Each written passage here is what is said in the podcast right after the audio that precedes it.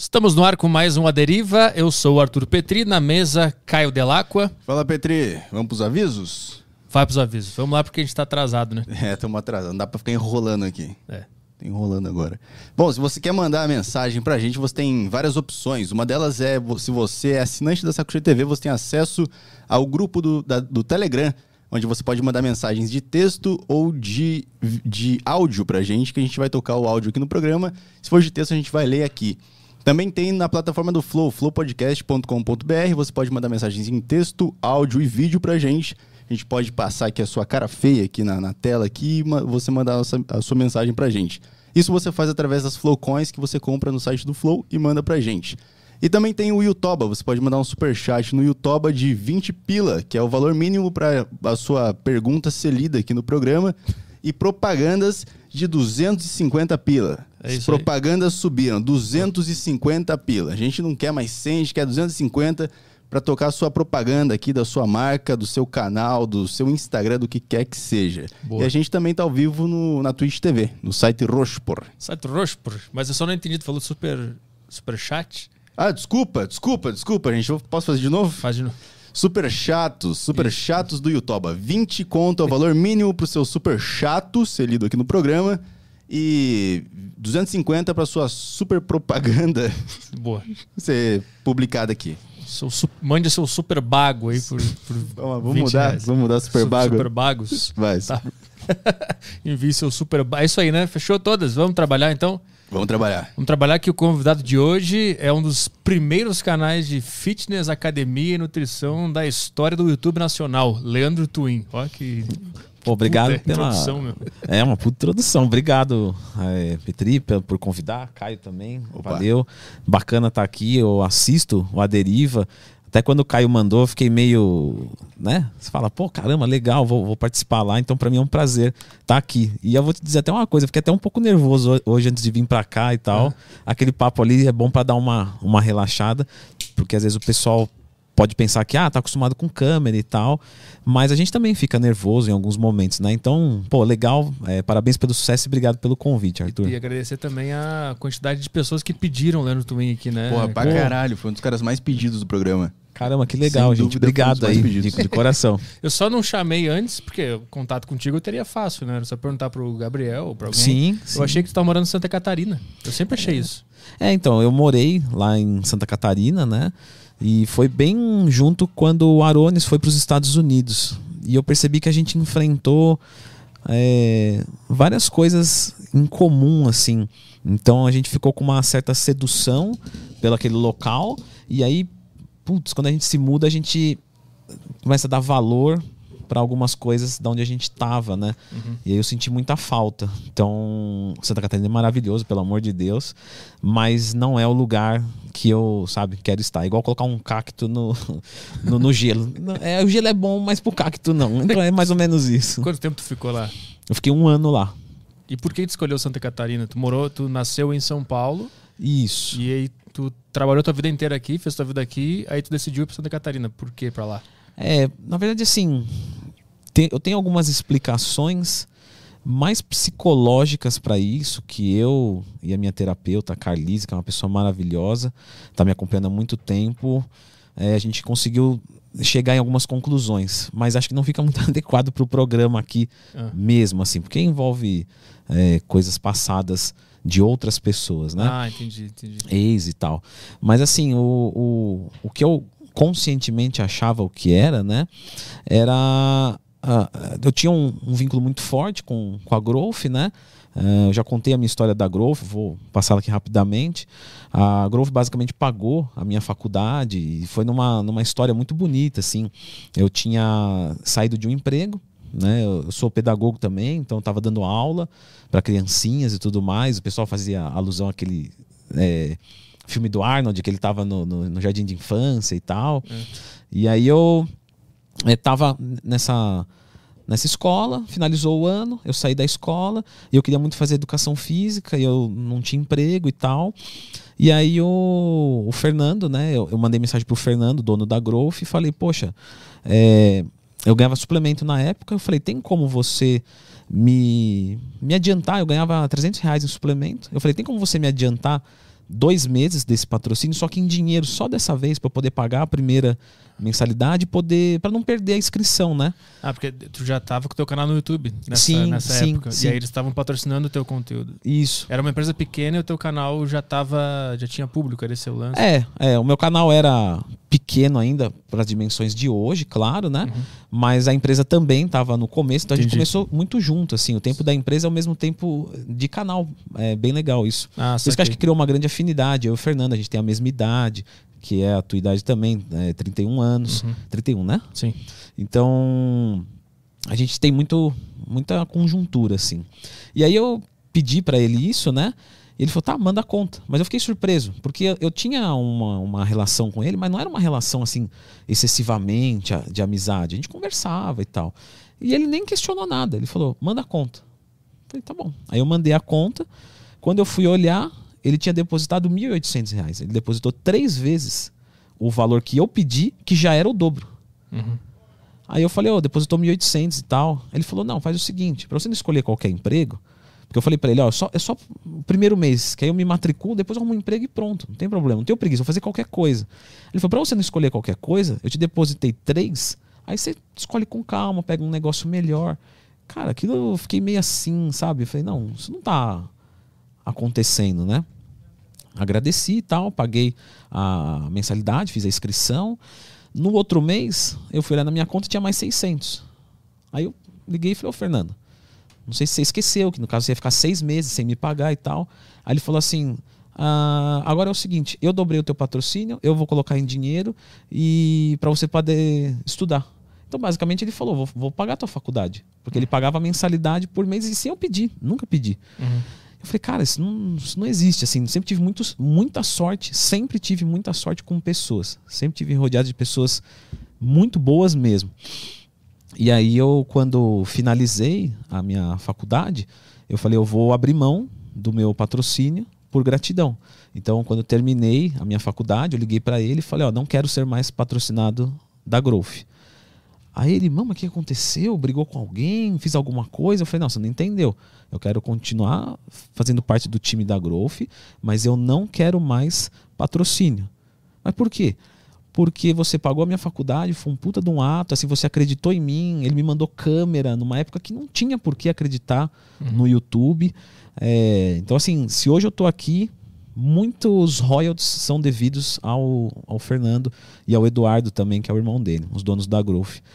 E aí eu, né, e, aí lógico, gratidão gera gratidão, reciprocidade, e aí né, eu me senti muito bem e com certeza ele se sentiu muito bem também. Ele falou, pô, quer dizer, o cara poderia vir e falar assim, ó, eu cresci, hoje eu tenho formação, eu tenho mais inscrito, eu, eu quero um aumento, e pelo contrário, eu abri mão. E até hoje eu não ganho nada da Growth. Ganho produtos, lógico, né? Eu, inclusive, fui comprar o produto até. Aí ele me ligou e falou, pô, tá de sacanagem também.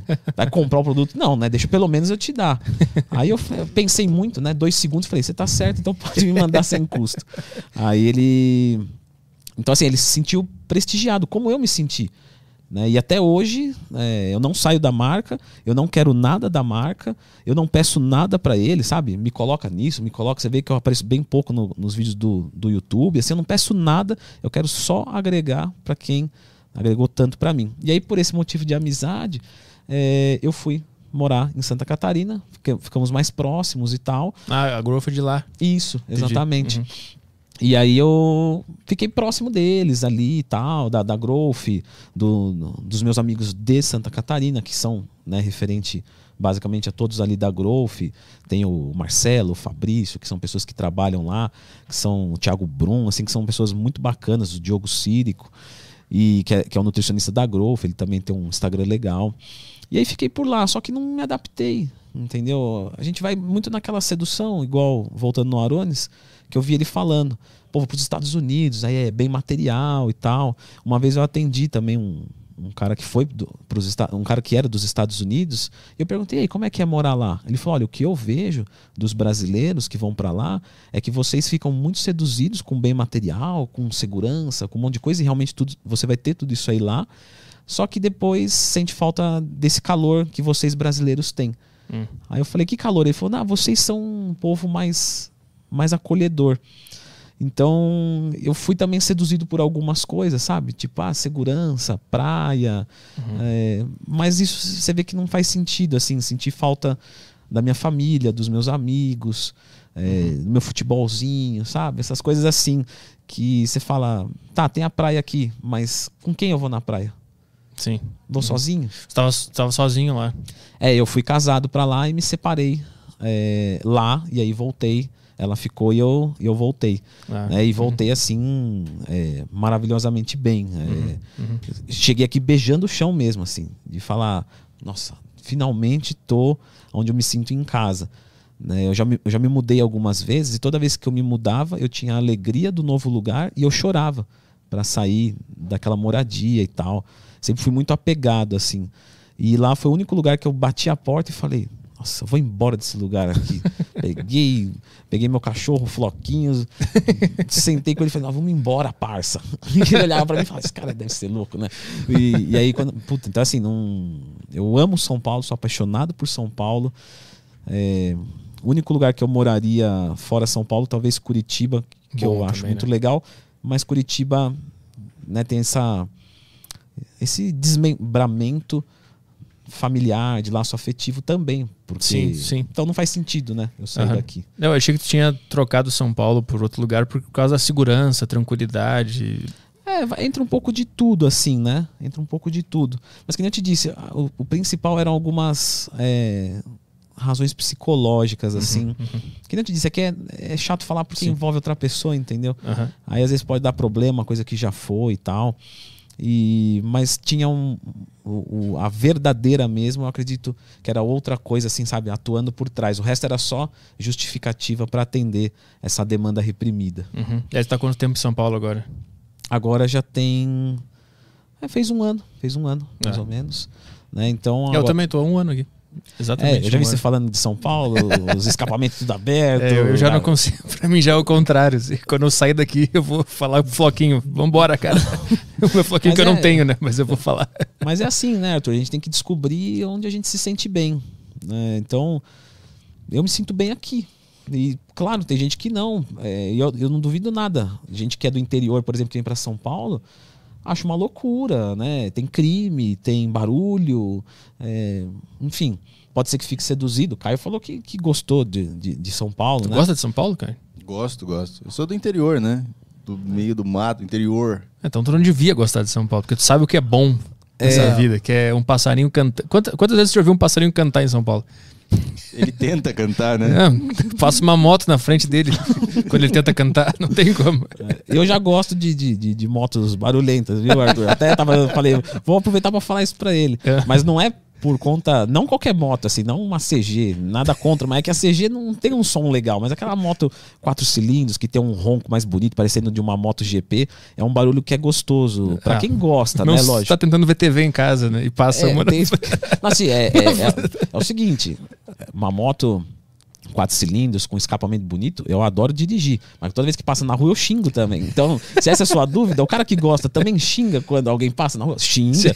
Fala, que desgraçado, velho. Vem cortar aqui de giro na porta da minha casa. O foda, é que, o foda é que eu fico tentando me convencer de que não é de que faz parte, sabe? Eu fico, não, não, eu acho que eu preciso comprar um sistema de som melhor aqui pra colocar na minha sala. Não, é a Não. moto, é a minha, minha TV que tem um som ruim aqui. Olha, é, se uma moto resolver fazer barulho, pode, Uhum. pode deixar que vai fazer barulho. E carro também, né? Carro também. Mas o carro, ele é um pouco mais silencioso. Eu, eu, eu acho muito curioso que uma moto faça mais barulho que um carro. Porque um carro é maior.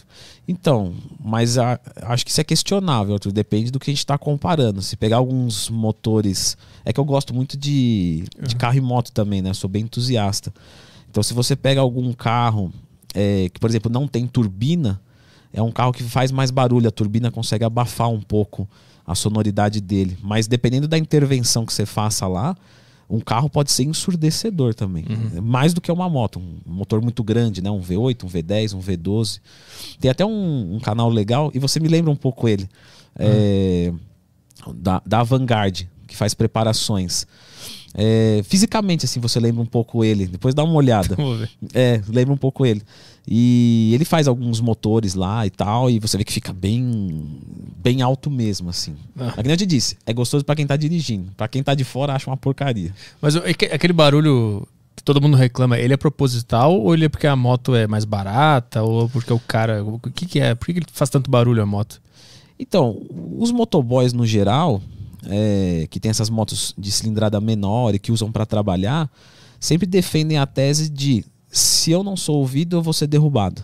Ah, Então o cara faz um escapamento barulhento, que é para ele andar no corredor e a galera vê que ele tá vindo e tal, e evitar algum tipo de acidente. hum, Quando você pega desses motores maiores, com roncos mais esportivos, assim, é por tesão mesmo. Então só quem é entusiasta vai entender. uhum. Quem é de fora vai achar que é barulho e quem é de dentro vai achar que é, é, música, som, né? Arte, cultura. Exato, exato. E eu vou te confessar, por exemplo, um ronco de Fórmula 1, pra mim me arrepia, entende? Já, já tive experiência com carros, tinha um, um cara que alugava carro em São Paulo e por um acaso ele gostava do canal, então ficou aquela coisa toda, não, anda aí e tal.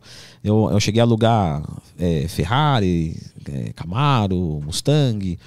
E, cara, eu lembro que eu andei numa Ferrari e eu, eu andei em duas Ferraris na minha vida, né? As duas alugadas dele. É, não, uma dele e uma de uma outra pessoa, que eu ganhei de presente, de, de Natal, inclusive. Uma volta numa Ferrari, pra você ver como eu, como eu gosto. E eu saí todo arrepiado, assim, de perna bamba. Então é pra quem gosta mesmo, é entusiasta. tu sabe explicar o que, que é? Que, por que, que tu tem tanto envolvimento com esse, com esse negócio? Cara, eu já tentei entender, não entendo. Assim, eu sempre fui apaixonado por carros, posteriormente moto. Meu irmão sempre foi da moto, eu fui do carro. Sempre tive medo de moto e tal. Hoje, a, a gente inverteu um pouco os papéis. Hoje eu tô gostando muito mais de moto, mas viajar, não esportivo, assim, que eu tenho medo. É, e moto e carro, né? Sempre gostei disso. Então, desde pequeno, tinha revista, sabia nome de motor, funcionamento. Então, quando eu tirei a carta e pude dirigir, não sei, me, me instigou assim uma coisa. é, eu sempre fui muito apaixonado por performance. Então, por exemplo, eu gosto de ver Olimpíadas, qualquer coisa que, que envolva performance, eu acho legal. E o carro eu entendia meio como uma performance. Então eu via a Fórmula 1, Ayrton Senna, né? E aí, assim, quando eu pude dirigir um carro desse, mesmo que alugado, mesmo que por uma hora, não importa. É, é uma coisa assim que para mim é, realmente parece que o, o mundo parou e eu tô curtindo aquilo ali. Numa velocidade alta, carro eu já gosto de, de velocidade. Sempre no autódromo, claro, para não matar ninguém, né? Mas, assim, é, sabe, você andar. ah, eu já cheguei a andar 300 por hora. Então você fala, Caraca. pô, eu dirigindo, assim, é uma sensação muito única, mas é inexplicado. Como muitas coisas boas da vida, o pessoal fica buscando explicação, só que eu acho que não. Tem coisa que não precisa ser, sabe? Uhum. Sei lá, na minha casa, uma vez eu comprei um vaso, botei um vaso aqui. Aí um amigo meu falou, pra que, que colocou esse vaso aí? Eu falei, mas pra que, que você quer explicação disso, velho? Eu, sei lá, eu botei aí porque achei legal e já era. Não precisa ficar procurando explicação pra isso. né? Eu não comentei isso com ninguém, mas eu tô com um projeto com a minha mulher de da gente conhecer todas as cidades de São Paulo, que são 600, quase 650 cidades, de moto. Cara, É, como eu te disse, estou curtindo uma, um- né, uma vibe assim de moto muito grande. Então, eu e ela, nós queremos passar em todas as cidades e tirar uma foto. uhum. Aí você vai dizer, mas qual cidade você vai parar para conhecer? Nenhuma. O, objetivo é só passar na cidade e dizer, eu visitei todas as cidades de São Paulo de moto. Então vou sair um dia, vou fazer 30 cidades, vou para outro, vou para outro ponto e quero conhecer todas. Você vai falar, mas para que isso? Falo, mas para que você está procurando explicação disso? Porque me deu vontade, ela também topou, são dois idiotas fazendo idiotices, não precisa de explicação para isso. E então, sabe, às vezes tem coisa que faz a gente feliz, mas a gente não consegue explicar, mas eu também não fico às vezes muito, sabe? Quero, quero descobrir por que, que eu gosto disso. Porque Aham. Eu gosto. Aham. né? Acho que a felicidade é o último estágio, né? Quando você é feliz, não tem mais nada depois. Então acho que gastar energia com isso. Acho que é- o negócio é gastar energia pra atingir a felicidade. Quando atingir, Não sabe? tenta racionalizar a felicidade. Já chegou, né? Aham. Tudo a gente faz, se você for fazendo as perguntas, ah, eu tô gravando podcast por causa disso, por causa disso, por causa... no final é a felicidade. Quando você fala, tá, e pra que que você quer ser feliz? Não tem, não- tem uma utilidade a Sim. felicidade. Ela é o último estágio, né? Você compra escova de dente, não é pela escova, é para limpar o dente. Uhum. E aí, ah, você limpa o dente por quê? Pra não ter cárie, pra não ter cárie por quê? Não sei o quê, pra ser feliz. É verdade. Sim. Tudo que tu desconstruir no mundo, o final vai ser pra ser feliz, né? Vai ser pra ser feliz. E às vezes você, né, trabalha por dinheiro pra no final das contas ser feliz. E às vezes você trabalha só pra ser feliz, né? Uhum. Então, enfim, quando eu tô trabalhando e tal, é lógico que o dinheiro é, um, é uma coisa a mais, né? Porque quando eu tô gravando vídeos, é, para mim é o último estágio. Se aquilo lá não desse em nada, para mim tudo bem. Se tivesse pessoal assistindo e como foi no começo, quando eu comecei a gravar vídeos, eu fiquei dois, três anos da minha vida gravando vídeo. Eu não tinha o AdSense lá do, do, do Google, do YouTube. Uhum. Né? Eu nem sabia ligar. O pessoal falava, liga aí. Eu falava, não, isso aí eu só faço para brincar, porque eu gosto. Que ano foi que tu começou? Foi 2010, né? 2010. Foi 2010. É, 2010. Não, 2010. Não foi antes? É, foi. o YouTube começou em 2006, né? No... É, foi 2008. 2008. 2008. Eu achei que tinha sido antes, 2006 por ali. É, 2006, 2007 eu comecei a acessar fórum, né? É, e aí eu lia muito, no começo aprendi muito, depois comecei a ensinar alguma coisa, aí eu comecei a reescrever, é, reescrever os próprios posts que tinha lá, tipo, ah, como toma suplemento. Aí eu olhava e falava, cara, não tem uma, uma didática legal. Eu não, não manjo desse conteúdo, mas se eu reescrever e colocar de uma maneira mais simples, o pessoal vai entender mais. E tudo isso hobby, tá? Nunca pensei em tipo, fazer disso carreira. Era uhum. da pedagogia. É, é que eu sempre quis ser professor. Sempre, sempre. Desde que, que eu me entendo por gente. E aí eu reescrevi esses, po esses posts e tal. Só que o meu tesão sempre foi falar. Né? Gostava de dar aula falando e tal, gesticulando. Então eu falei, eu vou gravar isso em vídeo. Já tá lá o conteúdo, eu vou só né, fazer uma, uma releitura, assim, uma nova apresentação. E aí eu fiz. E aí o pessoal começou a gostar, porque também ajudou que não tinha ninguém fazendo, né? Então, uhum. se eu quiser aprender com alguém falando, só tem o Leandro. Na época uhum. era assim. Por que, que tu tinha acesso a, a conteúdos de fora sobre academia, nutrição, que estava em inglês? Não, não. O que, que era? O... Eu tinha, eu, eu acessava também fórum gringo, assim, mas tinha a dificuldade da língua, não uhum. sou fluente em inglês, nada. É, na época, muito menos. Hoje eu entendo uma besteirinha assim. Mas era em português mesmo. Então tinha ali o pessoal que postava alguma coisa, sei lá, como montar uma dieta passo a passo. Então ah, tinha lá, passou um, dois, três, eu falava, eu vou fazer um vídeo disso. Uhum. Então eu ligava a câmera, fazia um vídeo e colocava ele linkado ali naquele post. Aí o pessoal acessava o post, o tópico, falava, ah, tem um vídeo também. E aí muita gente começou a gostar porque ficou mais fácil de entender. Tem gente que entende lendo, uhum. né, e tem gente que entende escutando. E eu acho que nenhum pode ser desmerecido. Porque tem uma, sei lá, uma cultura muito grande assim. Eu leio livros, eu sou melhor que você. Sim. Você uhum. vai, você aprende pelo YouTube, você é burro. Entendeu? Você é, sabe coisas assim, tipo, é, é, nobre, né, ler livro. E eu acho que o livro tem o seu valor, claro, uhum. mas cada um tem que descobrir como aprende, né? Então tem gente que aprende lendo livro, tem gente que aprende escutando os outros, tem gente que tem gente que não aprende, não, brincadeira, tem sempre tem gente que aprende. Tem, sempre tem um jeito, é, sempre tem um jeito.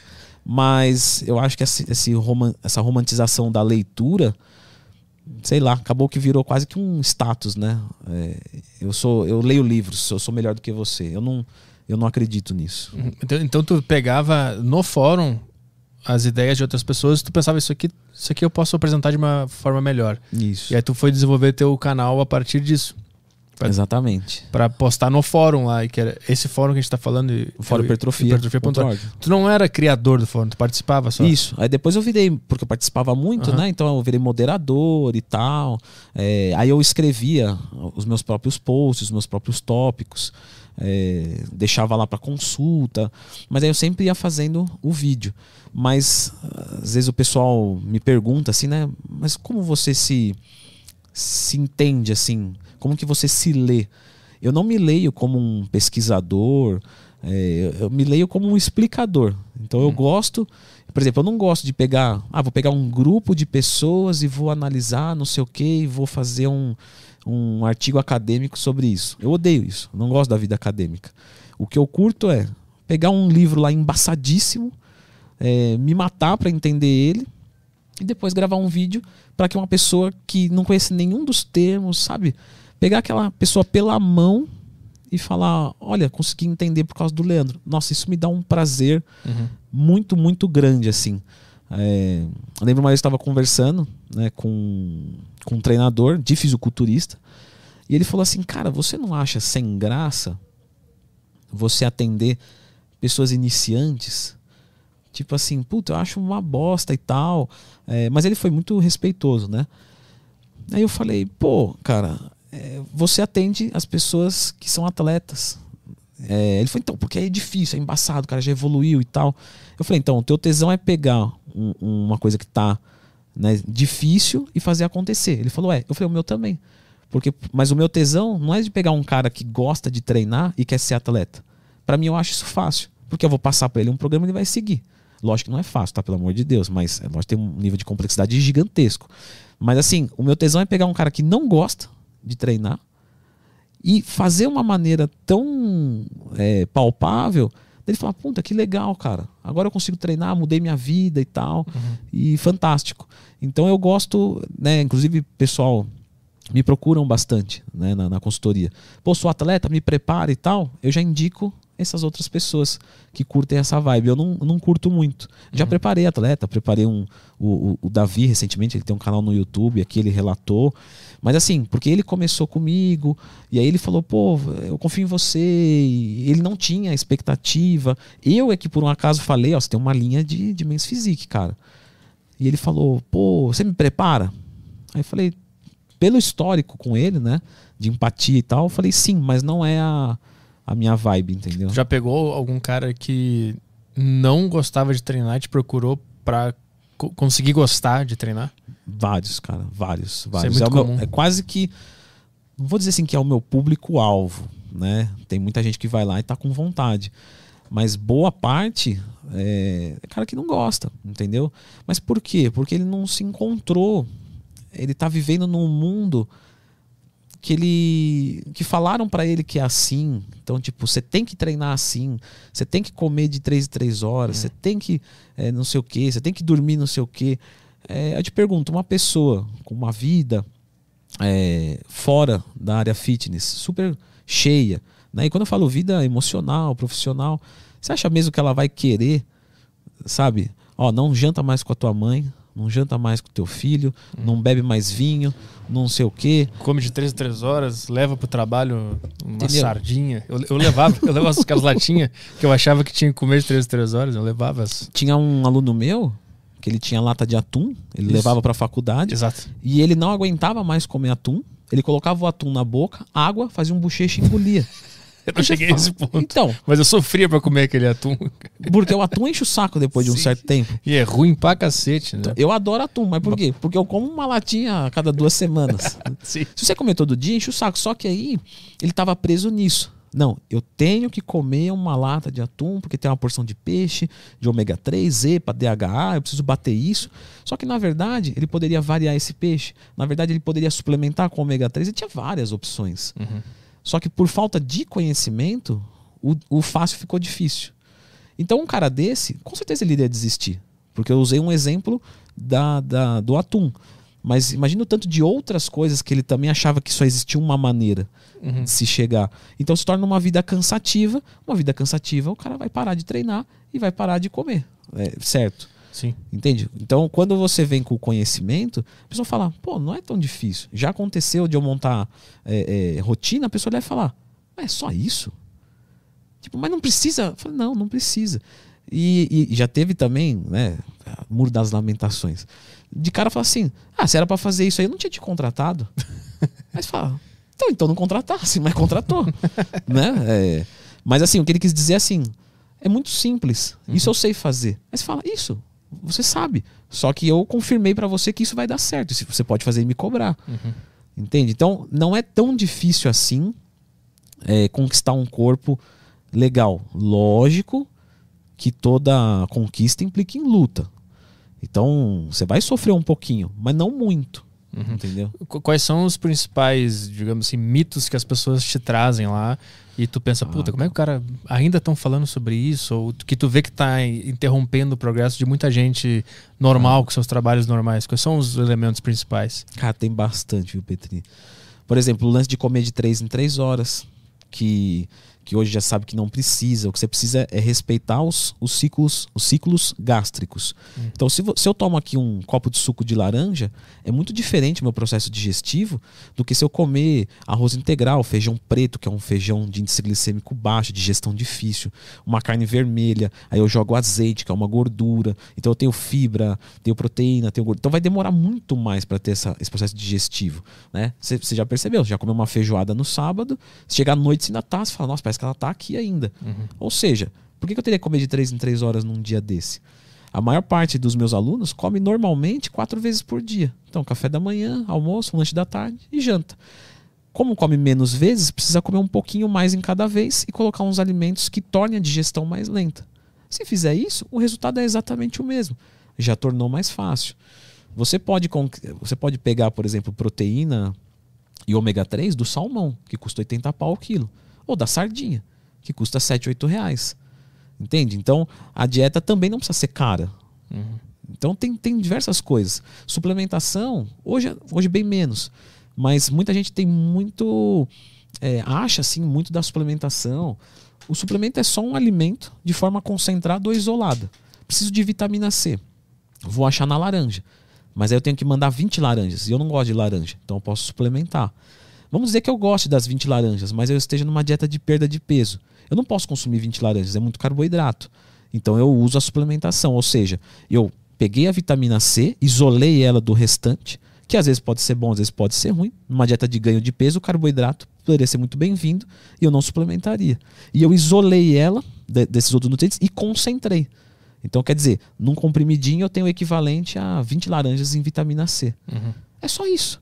Então, se você pergunta se um suplemento vai fazer toda a diferença, não vai, é, são nutrientes. Eu, eu, sou da época que achavam que o whey era bomba, né? É. Eu, sou, eu lembro é. quando eu ia no mercado público lá no sul para comprar whey, eu achava que eu tava indo comprar bomba, né? É. Pô, que legal. Que ninguém comprava whey na época, e um, é. treino, um cara da academia que eu treinava falou: Ó, oh, tem que comprar whey e tal. Lembra quando a creatina foi bloqueada também? Uh -huh, a creatina uh -huh. era mercado negro, você falava, nossa, muito atrasado, cara, muito atrasado. Uh -huh. Mas assim, de novo, o pessoal acha que precisa comer de 3 em 3 horas, tem que comer só determinados alimentos, que suplementação não tem como. Ou seja, é uma vida conturbada, cara. Aí, para treinar, até hoje, não sou um cara gigantesco, não sou fisiculturista. Mas para as pessoas de fora do mundo fitness, eu sou gigantesco, sou enorme e tal.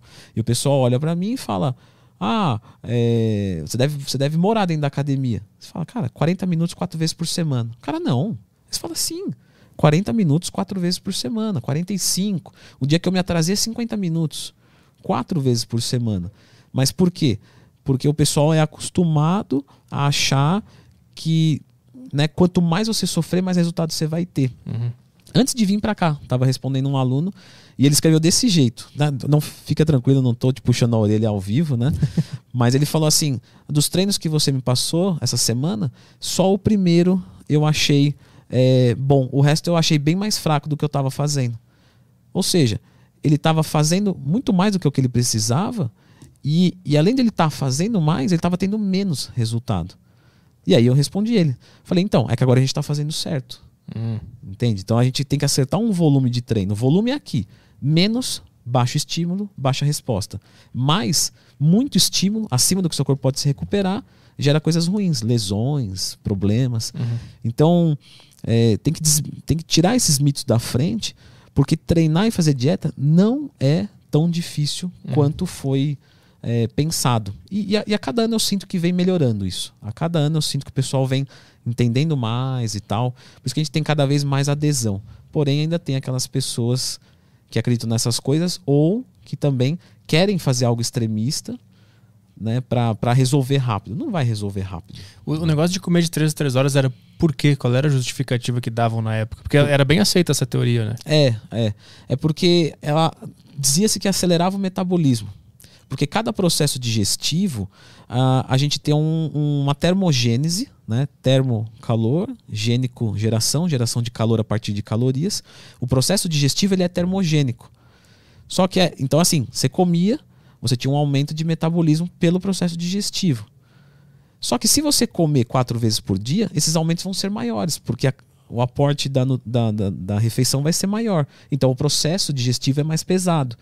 Então, é uma, uma opção dentre outras válidas. Não estou dizendo que comer de 3 em 3 horas é inútil. É tão útil quanto comer quatro vezes por dia, ou três.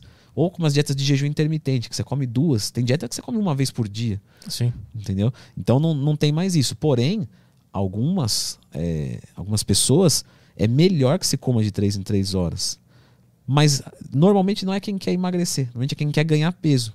Porque o cara quer ganhar peso, se ele comer três vezes por dia, ele vai ter que comer 1.500 calorias em cada refeição, ele não vai conseguir. Então ele fraciona isso. Uhum. Entende? Então, cada pessoa é uma metodologia específica. Por isso que tem que pegar pela mão, prestar atenção, conversar, entender, porque senão não, não dá certo. Né? Por exemplo, questão de treinamento. Você pode ter bons resultados treinando duas vezes por semana, mas os treinos vão ser enormes. A gente pergunta: é melhor o cara não treinar ou ele treinar só sábado e domingo, duas horas e pouco? Ele vai ficar cansado e tal. Mas para quem não tem nada, metade é o dobro. Então, entre não treinar nada e treinar duas vezes por semana, vamos treinar duas. Uhum. Entende? Não vou pegar um atleta de ponta, um Júlio Balestrin, e falar treina duas vezes por semana. Ele não vai conseguir estimular todos os músculos como deveria. No, Uhum. no, no final do primeiro treino, ele já está morto. Entende? Mas ele é atleta. E é isso que a gente não pode se comparar. Uhum. Quem é atleta é uma coisa, quem não é atleta é outra coisa. A gente pode se inspirar. Júlio Balestrin treina pesado. Então, eu tenho que treinar pesado também. Mas não é com o peso dele. É com o meu pesado. Se ele aguenta 50, ele faz com 50.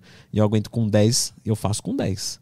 Mas o espírito da coisa, de, de, de ser um treino desafiador, eu vou, eu vou seguir. Uhum. Então, algumas coisas a gente pode se basear, mas sempre trazendo para a realidade de cada indivíduo. E aquele o treino sempre até a falha também era uma coisa que era muito falada, né? Que era sempre que sempre tem que ir até a falha, tem que falhar sempre. Eu vi que foi caindo um pouco também essa tese. So- É. sobre essa, o que que qual é a, a luz aí? Assim, quando você fala de treinar até a falha, existem vários tipos de falha: concêntrica, excêntrica, isométrica, falha técnica. Normalmente, quando o pessoal fala de treinar a falha, até a falha concêntrica. Então, eu tô aqui com um peso, tô puxando esse peso para cima, um determinado momento eu não consigo mais atingir a falha. Essa é a melhor maneira de você construir massa muscular. Por quê? Porque o corpo entende que há um, um- um desafio. Tem que ter um desafio.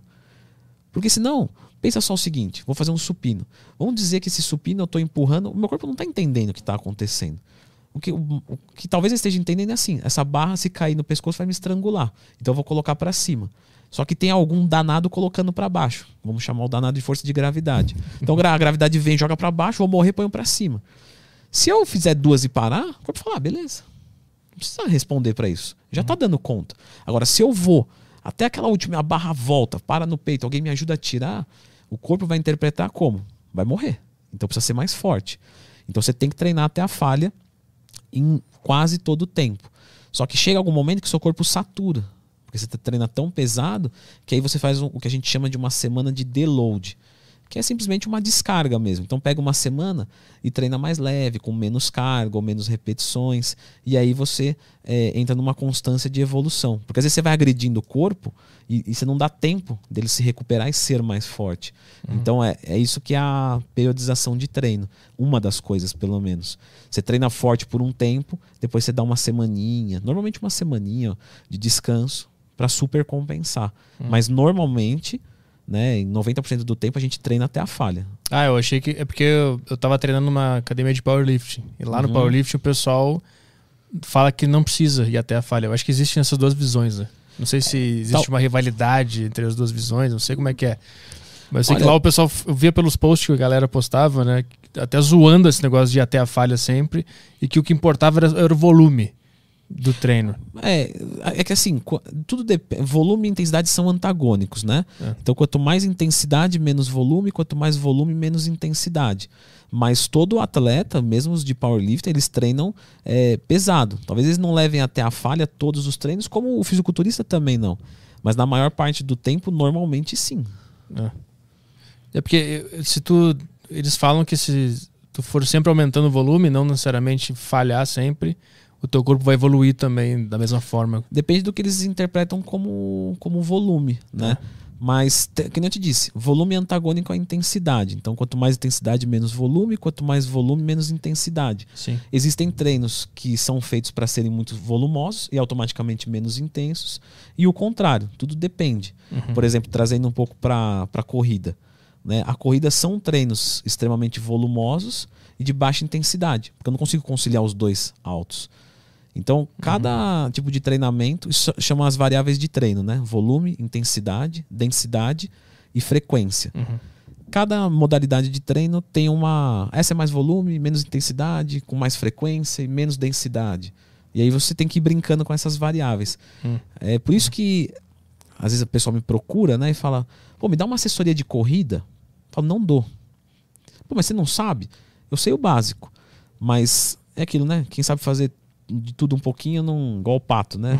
Não faz nada bem. Aham. Então, se me procuram para calistenia, para corrida, para essas coisas, eu falo: "Não, não faço. Meu negócio é só musculação, porque é complexo."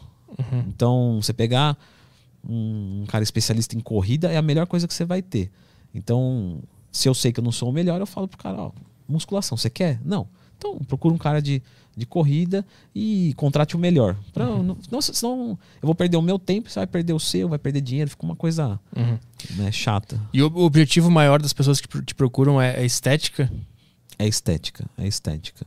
Só que comigo é uma estética com muita qualidade de vida.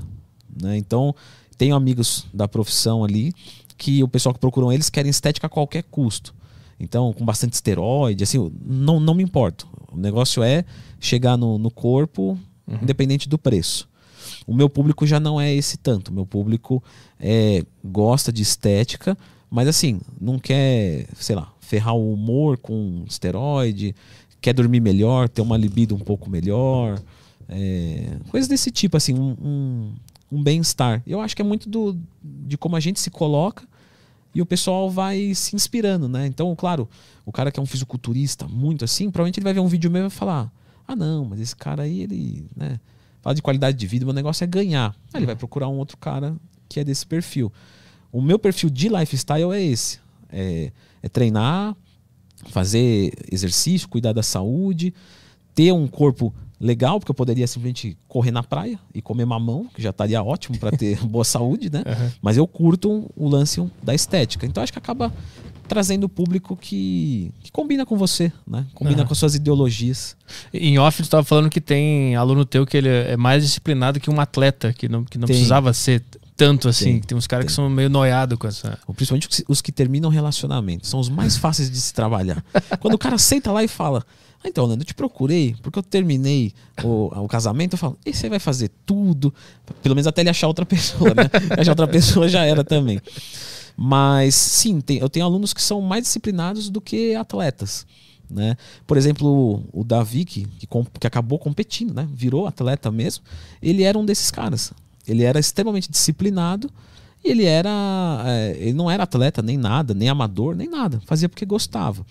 O que eu digo é o seguinte: se isso realmente não faz, não atrapalha a tua vida, cara, não tem problema. Se te dá prazer, né? Que foi o que eu falei da, da, da felicidade e tal. Pô, você tá sendo feliz desse jeito? Tô. Beleza, não tem problema. Agora eu vejo gente que é disciplinado como um atleta e, e com muito sacrifício, assim, sabe? Deixa de jantar com a mãe, Tá se destruindo ao mesmo tempo. é, quando a gente entende saúde, né, pela Organização Mundial da Saúde, a gente fala de saúde física, mental e social. Saúde física do cara voando. Só que a saúde mental e social, como tá? O cara não se sente bem no mundo. Então, em- pela OMS, né, que vem e, e, vamos dizer, de cer- de certa forma, caga essa regra na nossa cabeça, você tem que ter esse equilíbrio, se você for seguir isso, você está sendo desequilibrado. O atleta ele tem que ser desequilibrado, na verdade. O at- o atleta que for equilibrado, ele perde. Então ele precisa ser é, um cara, sabe, que não gosta de perder e faz qualquer coisa para não perder. Então se ele, sabe, se o atleta for um cara assim, não, puta, eu quero dar uma atenção pra, pra minha mãe, eu gosto de passear com meu cachorro, é um cara que assim, ele não vai ganhar. Ele vai ganhar uma besteirinha, um localzinho ali e tal. Mas um, um campeão nível Brasil, nível mundo, ele precisa ser hardcore. Precisa fazer o que ninguém faz. Então ele se desequilibra. E a gente deve aplaudir ele porque quando eu vejo um campeonato de fisiculturismo, que eu gosto. Você fala, pô, todos esses caras abriram mão de muitas coisas, muito claro para eles, mas estão aqui nos dando um show. Né? A gente está vendo um, um melhor do ser humano em construir massa muscular. E isso tem um preço. E o que pagou o preço foi ele. Então, né, você paga um pau para atleta, e qualquer atleta campeão. Uhum. Mas a gente tem que lembrar disso. Pessoas que não são atletas não precisam disso. Uhum. Isso se deu muito da década de 70, 80 para cá, por conta muito do Arnold Schwarzenegger também. Né? O Arnold Schwarzenegger não era só um fisiculturista. Ele era um fisiculturista comunicador. Então, ele trouxe o esporte para quem não via o esporte, por ele ser um excelente comunicador, motivava as pessoas e tal. E aí começou a ver ali o que, que eles estavam fazendo. Eles comiam frango, batata, treinavam pesado e tal. E o pessoal, instintivamente, copiou eles. Claro, você fala, pô, se eu quero ganhar massa muscular, eu vou fazer o que o cara maior de massa muscular faz. Sim, vou mirar na lua, né? Porque eu acerto, acerto Exato. alguma coisa no meio do caminho. Exato. Só que aí se esqueceu que não precisava disso tudo. Porque o Arnold, né, ali na década de 70 tal, ele precisava. Mas com certeza você, que só quer ter um corpo legal e o colesterol bom, não precisa de tudo isso. Uhum. Entende? Então, não disse, não podemos colocar alta performance para quem não quer alta performance. Já teve que conversar com um cara para porque tu viu que o emocional do cara tava indo pro caralho, no aluno teu, e tu teve que falar com ele, trabalhar o lado emocional e não só o lado físico e de nutrição. Ah, então, Arthur, assim, comigo é mais tranquilo, porque quando o cara me procura, é, felizmente, por causa dos vídeos no YouTube e tal, aquela coisa toda, é, ele já vem pronto. É difícil pegar um cara que não confia em mim. Já aconteceu de pegar aluno que não confia e é super chato. E, inclusive, eu sempre desencorajo. Meu, se você não me conhece, se você, é, sabe, não confia em mim 100%, não fecha. Tipo, não me traga esse trabalho, eu não quero. Porque é uma coisa que, se não tem confiança de professor-aluno, não vai dar certo.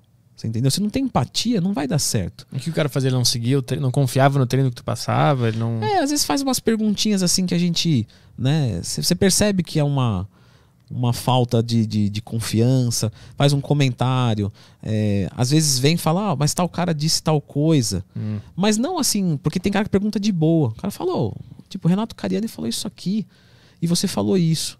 Né? Só queria entender. Você fala, hum. lógico, é direito do cara, é o corpo dele que está em jogo. Né? A vida dele, eu falo, não, então, mas o Cariani disse isso, de repente, dentro de uma, de uma especificidade assim, ou Existem duas maneiras de chegar no mesmo objetivo. Eu apresentei uma e ele apresentou outra. Não tem, né? Porque tem que parar com isso que só tem um jeito de se chegar no mesmo lugar. Para chegar aqui no estúdio, eu poderia ter feito um monte de caminhos e chegaria igual. Uhum. Alguns é, com vantagens, sei lá, um eu pego uma rua mais reta, mas eu demoro mais. O outro, então assim, precisa entender. É, mas é chato quando você trabalha com alguém que te questiona mesmo assim, tipo, ô, oh, é, o cara falou isso aí, você tá passando ao contrário? Uhum. Mudou a pegada. Você Entendi. fala, não, uhum. peraí, então o cara tá me colocando em xeque aqui. Por isso que lá no, na minha assessoria eu sempre falo, meu, 30 dias ou seu dinheiro de volta. Se você não ficar satisfeito em 30 dias, pede. Entendeu? Pede e, e vaza. Tipo, porque não é para ser mesmo. Então, se você não confiar em mim, pelo menos, tem cara que eu, já aconteceu. Montei tudo, envio pro cara, o cara fala, não gostei, quero dinheiro de volta. Mas fala, mas você nem fez. tipo, eu passei para você hoje, meio-dia, meio-dia e cinco o cara pede. Entendeu? Mas é um cara que com certeza, tipo, já tem que tirar da frente, porque é um cara que, se tem uma atitude dessa, eu vou ter que me explicar tanto, me justificar tanto para ele, que não compensa. Sim. Entendeu? Então Puta, mas deve ser frustrante fazer o ah, trabalho é, todo, não. mandar pro cara, pro cara mandar isso. Cara, assim, eu já. Isso foi uma coisa que eu consegui trabalhar muito bem, porque isso diz do outro, né? Não diz de você. Hum, sim. Então, assim, é, ele não confia no meu trabalho, mas eu confio. Eu sei o que eu passei, eu sei que é um trabalho bom. Eu sei que se ele fizer, ele vai ter resultado. Mas ele não quis me dar essa chance. Né? No começo eu ficava muito assim. É, triste e bravo ao mesmo tempo, assim, revoltado, eu acho que era a palavra. Então, eu, só que aí eu cansei de apanhar. Então eu vim e explicava, falava: Pô, tá, ó, deixa eu te explicar isso, eu passei por causa disso, não sei o quê, olha aqui a referência, não sei o quê, não sei o quê, não sei o quê. Aí no final o cara falava, tá bom, mas eu não quero, quero ir de volta. Você fala, pô, aí ficava mais bravo ainda. Aí falava, não, não, não, não. O cara fez isso aí, eu falo, ó, beleza, tá aqui. Não vou nem, não, nem me justifico mais. Aham. Porque, cara, eu já tenho muitos, né, muitas fotos de evolução. Tipo, já é óbvio que funciona. Né, para mim e para os outros. Se o cara não me dá uma chance de um mês, porque um mês, se ele fizer e não gostar, eu devolvo. Ou seja, ele podia falar, não, vou fazer um mês. Se não der certo, eu vou pedir, o Leandro vai devolver e já era. Não, ele não me deu cinco minutos. Ele, ele nem pediu explicação. Tem cara que nem pede explicação. Tipo assim, ó, ó, não gostei, mas me explica aí pra ver se faz sentido. Não, o cara já fala, não quero. Tem uns que são golpe também, né? A gente sabe que tem. Como?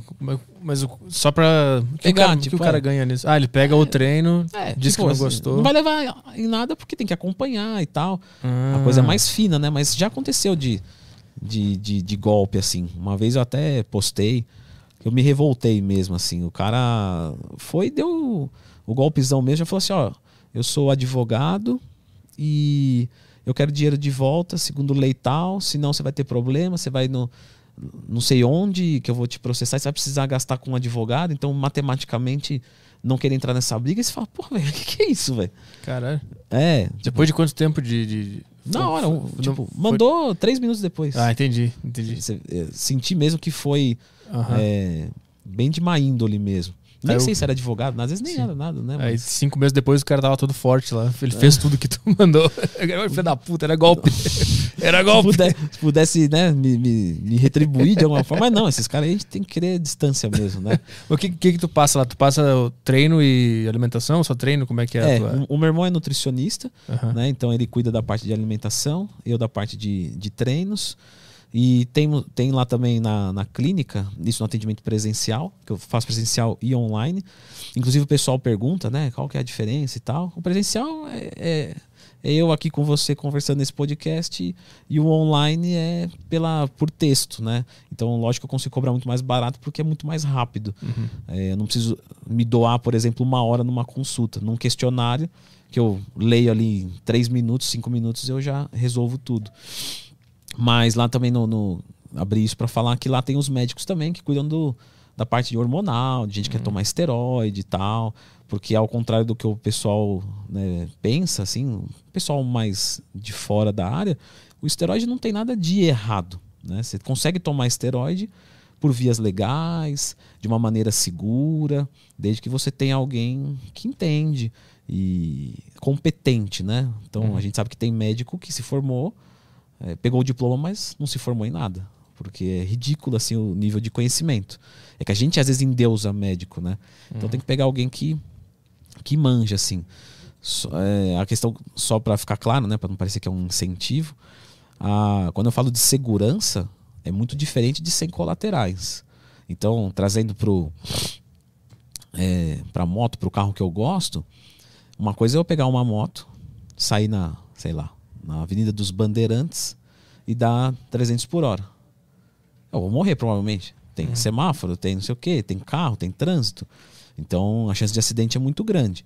Se eu pego essa mesma moto e levo para um autódromo fechado e eu dar 300 por hora, eu vou ter muito mais segurança. Mas tem gente que morre também, Hum. porque a velocidade ela é perigosa. Então, por exemplo, Ayrton Senna morreu dentro de um autódromo com todos os cuidados possíveis, num carro preparado para aquilo, revisado. Então, se você vai usar esteroide anabolizante assistido por alguém que entende, você minimiza o- os colaterais e tal, mas sempre continua sendo algo que coloca a tua saúde em risco. né? Isso não, não tem como descartar. Mas o que, que pode acontecer se o cara usar mal, usar errado? Quais são os, os colaterais fortes? Cara, tem muitos tipos de colaterais, né? O- em mulheres, por exemplo, pode hipertrofiar o clítoris, pode ter diminuição da mama, pelos, cair cabelo, ah, ela pode ficar estéreo durante o uso. E no homem, o homem também fica estéreo, diminui nível ejaculatório, é, queda de libido dependendo do protocolo. Entende? Porque o pessoal faz essa associação, né? Ah, o bombado brocha. Na verdade, o cara que é bombado e tá com a texto alta, ele é muito mais potente do que qualquer outro. Porque você tem 500 nanogramas em te- de testosterona e o cara tem, tipo, 5 mil. Quem vai ter mais potência sexual? Só que o que, que acontece? Pelo corpo ler esses 5 mil, ele fala, eu não preciso produzir. Hum. E aí o corpo vem e diminui a produção. Só que uma hora o ciclo acaba. Aí o cara tira essa texto que vem de fora. Ou seja, não tem nem a de fora nem a de dentro. Aí ele fica broxa. Ah, entendi. Entendeu? Aí ele precisa fazer um pós-ciclo. Aham. Entende? Entre outros colaterais, como colesterol é, e coisas menos faladas. Por exemplo, ah, colesterol, não sei o que, a pessoa sabe, fígado e tal. Agora vem falar assim: olha, um, um hematócrito muito alto, que você vê no exame de hemograma, dentro dele tem várias coisas. Uma é o hematócrito. Se o hematócrito tiver muito acima, você tem o sangue mais denso, você pode ter uma, é, uma saúde coronária muito encurtada. E tem gente que não olha isso. Então o cara tira exame e olha lá, sei lá, colesterol, fígado, rim, tá. Ah, não, tá tudo bem. Aí não vê que o sangue dele tá grosso. E aí o coração fica sofrendo, sofrendo, sofrendo, leva anos, e aí ele infarta, sei lá. Uhum. Então, sabe, de novo, não é tão simples quanto parece também fazer a, a utilização, assim. Tinha gente que usava por conta própria, né? Acho que no, no início, acho que a galera deve, deve ter errado pra caralho, né? Fazendo sozinho, aplicando por conta É. própria. Por que que acontece? Sem No- estudo nenhum. a testosterona ela foi feita, né, por Bill Roberts na década do final de 40, se não me engano, começo de 50. E é uma é a cópia molecular do hormônio masculino, testosterona. Ou seja, pessoas que não produzem testosterona, vamos dizer que, sei lá, sofreu algum acidente, alguma coisa, é, perdeu os testículos e não produz mais, ou por qualquer outro motivo, faz, se faz a reposição. Então ela foi usada como, por exemplo, a insulina. Pô, o cara ficou diabético e tal, então vamos usar uma insulina vinda de fora para que ele né, não morra e tal e consiga absorver as coisas. A testosterona era a mesma coisa. Só que aí o pessoal percebeu que se jogar testosterona em níveis muito altos, isso dava efeito de ganho de massa muscular e tal. E aí começou a se usar disso, mas não tinha um estudo para isso. Tipo, não pegaram assim e falaram, não, vamos estudar testosterona em altas doses visando performance. Entende? Eu vou pegar quantos seres humanos e, e jogar dose alta e ficar avaliando. Não era muito ético isso. Então o pessoal, que nem você disse, o pessoal apanhou muito. É, sofreu colateral por conta. é, mas hoje não, não precisa mais. Hoje já tem muito estudo, muito relato. Claro. Ah, pô, você quer usar por conta? Eu não vou ser hipócrita. Mas você tem conhecimento para isso? Se você tiver conhecimento, você pode conseguir esse conhecimento. Né? O, de novo, o único lugar não é livro. Você pode aprender de diversas maneiras. Então, o único lugar não pode ser, ah, eu só consigo entender de uso hormonal sob um teto dentro de uma faculdade. Não. O cara pode estudar por conta e pode entender. Tem muitos caras, inclusive, que nunca pisaram numa faculdade e entendem dez, mais- mil vezes mais de hormônio do que médico. Tem, mas não, e olha, eu já cansei de ver isso. Um cara desse está muito mais preparado para usar do que o próprio médico. Só que, né, como você vai saber que você sabe? Então, é, é- porque complexo é. Então, se você acha que tem certeza sobre hormônios, provavelmente você não sabe nada. Hum, Porque o cara que tem muita certeza é o que menos sabe. sim. Não, eu tô preparado, eu sei usar. Olha, provavelmente você. Ou você. Ou você tá muito preparado ou muito despreparado. É um dos dois. Não tá no meio termo. Aham. Então, enfim, não use, logicamente, por, por conta própria, né? Pra gente passar o pano aqui na, na Deriva Podcast. não use por conta própria. Estude bastante antes. É, e procure alguém um- que, isso. que vive disso. Tá? Melhor, melhor. É pra passar o pano aqui, ficar tranquilo. Senão o cara, é, o cara vai aplicar uma bolha de ar na veia e aí já Vai é. morrer, vai morrer, vai morrer rápido, é, vai morrer rápido.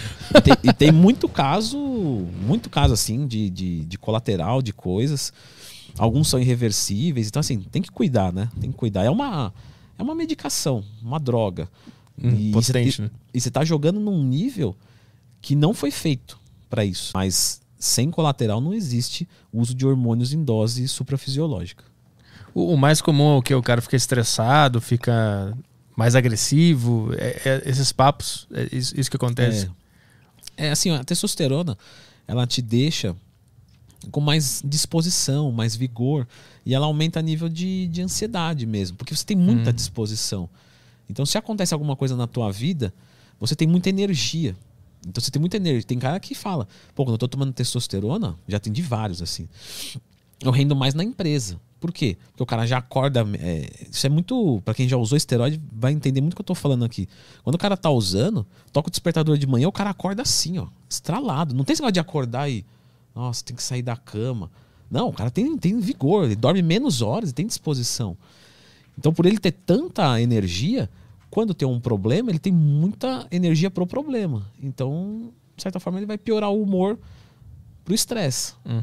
Então, se ele ficar estressadinho, ele vai ficar estressado pra caramba. Aham, aham. E às vezes ele vai realmente estourar por uma coisa que não- talvez ele não estouraria sem a texto. Agora, a testosterona não cria idiotas, só potencializa. Então pegar e falar assim: "Ah, não, o cara tava tomando anabolizante e matou a namorada e não, isso aí ele já era um idiota. É que agora a testosterona deixou ele um super idiota, né? um idiota com superpoderes. Então ele ficou muito nervoso e tal, talvez ele só gritaria e aí ele foi e jogou a mulher da sacada, sei lá. Mas não é a texto que causou isso. Ele já tinha esse ímpeto. Uhum. Tem várias né, é, pessoas, o próprio Júlio Balestrin. O Júlio Balestrin é um atleta, obviamente faz o uso, todo mundo sabe, não tem problema nenhum falar isso. E ele é um cara calmo pra caramba. É. Ô Arthur, tudo bem? Ele fala bem pertinho É, de você. né? Uma vez eu encontrei com ele na feira, ele. Falei, ele não vai lembrar de mim, que eu fiz uma, uma entrevista quando ele ganhou o Arnold é, Classic. Aí eu falei, não vai lembrar de mim, faz tempo isso. Aí ele veio, ô Leandrão, pegou na minha mão, veio com o rosto bem pertinho, assim, eu fiquei olhando pra ele, ô Julião, tudo bem? Pô, você nunca mais gravou comigo e tal, e eu olhando aqui, Ele, é todo, ele vem devagarinho, né? Ele fala devagarinho, Isso. com calma. bem tranquilo. Então você olha e você fala, tá vendo? Por quê? Porque o cara é decente. Agora, você vai pegar um cara que já é nervoso, já é acelerado, já é violento, ele vai ficar mais. Uhum. E as pessoas usam testosterona porque elas querem. Tipo assim, ela chega na tua, na tua assessoria lá e ela fala, eu quero usar, e aí vocês veem se ela pode usar, ou ela- É. qualquer um pode usar, controladamente, obviamente. Porque eu queria perguntar o que que faz o, o cara produzir menos testosterona. Ah, tem várias coisas, né? Por exemplo, às vezes idade, estresse, algum acidente, alguma doença. É, tem várias coisas que podem levar a produzir menos testosterona. Sei lá, fumar, comer errado, obesidade, tem várias coisas. E essas pessoas que têm um caso clínico, né? Quando você fala de homens, está falando de ter mais ou menos 200 a 800 nanogramas desse litro de testosterona. Isso você vê num exame de sangue. Isso tá ruim. Não, esse, essa é a faixa ideal, de Ah, 200 tá. a 800. Entendi. Se o cara tem menos de 200, ele tem carência desse hormônio e ele fazer uma, um, um uso né, de uma testosterona vinda de fora é muito bem-vindo, vai melhorar a qualidade de vida, mas para ele ficar dentro desse valor adequado.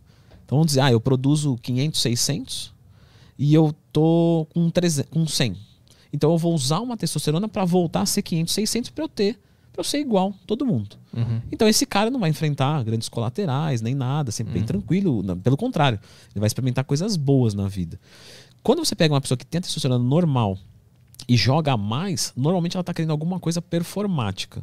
Ou do ponto de vista é, estético, ou físico mesmo. Que é o caso, por exemplo, de atletas. Todos os atletas de, de todas as modalidades de alta performance fazem uso de alguma coisa. Né? Que o fisiculturismo ele é muito Visível, evidente, é. né? Uhum. Evidente. Mas você vê que tem doping de, de gente que. de maratona, entendeu? Que tava usando hormônio por conta de performance, para se recuperar mais rápido. Mas nesse caso, tem uma grande briga aqui da, da parte de medicina. Porque veja só, ah, se eu tô com o meu hormônio normal, eu não deveria tomar nada para isso, para efeito estético, porque eu tenho que visar saúde. Então, se eu viso saúde, né, Organização Mundial da Saúde, você tem que visar saúde. Então, hormônios para fins estéticos, para quem não tem necessidade, não é legal. Só que eu te pergunto, se a saúde é física, mental e social, e aquela pessoa, por ter um corpo é, que ela não se sente bem e que o esteroide pode melhorar, também não implicaria, de certa forma, né? Tipo assim, ah, eu não saio de casa porque meu corpo é horrível. Saúde mental, né? Uhum. E, e social. É. Só que aí, as duas. Só que aí cai em outra briga. Porque ele ia falar, tudo bem, mas o que essa pessoa precisa não é tratar o físico dela, é tratar a mente. Então ela precisa se aceitar como ela é. Então, assim, entra numa briga aqui né, muito difícil. E, e- e realmente, assim, mesmo eu que vivo isso, você fica meio perdido. Você fala, pô, realmente, ele tinha que tratar o problema mental. Mas o esteroide, de repente, será que se eu colocar, ele não vai. Enquanto ele trata uma coisa, eu estou tratando outra aqui, os dois juntos potenciam. Então, assim, entra numa discussão muito complicada mesmo. Sim. Né? Mas, normalmente, respondendo a tua pergunta, o pessoal senta e fala, eu quero tomar. Entendeu? Eu nunca, nunca sugiro para ninguém. Porque é aquilo. A não ser que a pessoa né, tenha a testosterona baixa, aí lógico que ela tem que fazer uma, uma reposição. Isso daí é dignidade, é vida. Então, pô, olha o exame do cara, eu falo, olha, sugiro você passar lá com, com algum médico e ver alguma coisa para resolver a tua testosterona. Seja aumentar a produção ou jogar uma de fora. Uhum. Agora, eu dizer para uma pessoa assim, a pessoa fala, olha, eu quero ganhar massa e perder gordura. Tá. Toma testosterona. Não. Porque a testosterona potencializa uma ação e uma ação de uma coisa que ela não precisa. Porque vamos ser sinceros, do jeito que você está hoje, você precisa de menos, massa, menos gordura e mais massa muscular para quê? Para nada. Porque você quer. Sim, você acha legal. Uhum. Porque, né, para ficar sentado aqui, segurar um microfone, você tem massa muscular suficiente. Uhum. A utilidade do negócio. Não tem? Tá. Pra que eu preciso ser maior do que eu sou hoje, com menos gordura corporal? Só porque eu quero. Uhum. Então, se eu vou tomar alguma coisa para isso, é simplesmente por efeito estético. Porque necessidade não tem. Então, se não tem necessidade, não pode ter sugestão, orientação para tomar. Uhum. Não é certo, né? Aquela discussão ali é interessante da, do, do, do, mental e do físico. E se o cara melhorar o físico, ele melhora o mental também. E como a estética dentro dessa discussão, ela ainda não está bem definida o que, que ela é. A estética ela é vista como uma coisa fútil, é. né? Mas será que é? Pois é. Entendeu? Será que é? E eu tô fazendo um será mesmo. É. Não tô dizendo assim, não tô querendo insinuar nada. É, será que é mesmo fútil ou não? É difícil, cara. É difícil, ainda mais com o que a gente está vendo hoje de Instagram e, e muitos filtros. As pessoas é. só postam coisas com filtros e tal. Tipo, a estética ela é importante para o DNA do ser humano. É, tem alguma coisa aí que, que balança em nós a estética. A gente sente alguma coisa, porque senão a gente não botaria filtro, principalmente mulher, né? Que faz com filtro, não sei o quê. O, o filtro é uma forma de melhorar a estética porque ela ela faz alguma coisa, ela mexe na cabeça do ser humano de alguma forma. Sim, Só total, que a, total. a, a estética que o, cara, que, o, que, o, que o ser humano consegue atingir na academia, ela vem carregada de um, de um trabalho, né? Que te dá um, um prazer muito bom. Tipo, adquirir Sim. uma estética depois de um trabalho, obviamente melhora claro. a tua mente, né? Nem eu falo pro pessoal lá, qual que, qual, como que eu crio motivação? É com resultado. Você pode criar motivação de várias maneiras, claro. Mas a maneira que mais cria motivação é quando você vê resultado. Uhum. Então o cara vai treinar, faz um mês, ele vai e muda. Pô, esse cara vai fazer o segundo mês. Entendeu? E por que as pessoas desistem muito de, de, de academia, de dieta e tal? Porque às vezes se mata lá e não vê resultado. Então a estética ela é importante, a estética ela é inclusiva. O cara que se sente bem esteticamente, pô, cara, eu vou te falar, tem cara que entra lá no consultório, o, o cara, o, o, jeito que o cara entra depois que ele muda o corpo dele é diferente, assim, a cabeça dele é mais erguida, a voz dele é mais firme. Você fala, caramba, olha que coisa. Por quê? Porque ele está se sentindo bem com ele mesmo. E às vezes é só ele com ele mesmo. Porque outras pessoas falam que se dane. Se o uhum. cara. Porque vamos ser sinceros, você ganha um centímetro ou dois a mais de braço, o cara que mais vai achar legal é você. O Sim. resto tá nem aí, velho. Você fala, não, deixa quieto isso aí. Ninguém nem vai perceber direito. Uhum. Entendeu? Mas você se sentindo bem, as outras coisas podem dar certo na sua vida por confiança e sim, tal. Sim. Mas, de novo, é questionável o lance do esteroide. Mas que estética é fútil, eu não acho que seja. Não acho que é. seja. A estética pela estética parece fútil no sentido de a estética fácil, aquela que faz uma cirurgia. Sim. Tipo, aquela tem aquela nova lipoaspiração que o cara fica com os tanquinhos. 3D, né? Lipo 3D. Essa é, é uma busca pela. A estética em si ela parece ser boa. Mas se for a estética pela estética, acontece esse tipo de loucura, esse lipo 3D, não sei o quê. Então, que, não, que... que a experiência que tu adquire chegando naquele, naquela estética, ela é cortada fora numa cirurgia rápida, assim. Entendeu? Com certeza. Esse é o lance.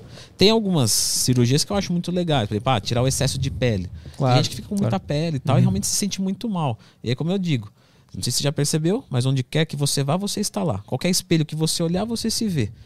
Você, você vai viver com você o resto da vida. Então você tem que gostar de você. Pô, porque se eu gostar de mim, eu já tenho 50% de chance de ser feliz. Uhum. Porque se eu tô comigo direto, então, as pessoas às vezes perguntam: ah, vale a pena fazer cirurgia para pele e tal? Claro que vale. Pô, vai viver com você o resto da vida, não te incomoda toda vez que você olha, incomoda. Então faz. Entendeu? Mas eu acho que tem que ter, como qualquer coisa na vida, um limite. Só isso. Então, por exemplo, eu. Eu sou ex-obeso. Então eu tenho um excesso de pele aqui.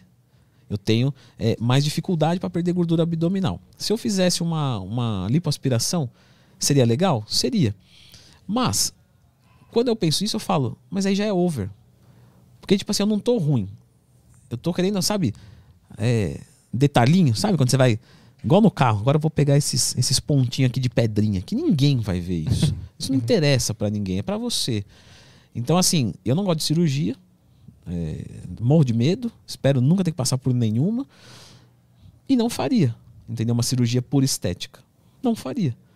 Não julgo quem faz. Mas assim, acho que já tá muito over, entendeu? Eu já me cuido o suficiente. Eu não quero me, de certa forma, mutilar, né? Porque se trata disso, tirar uma, umas partes Uhum. dentro de você por conta de estética.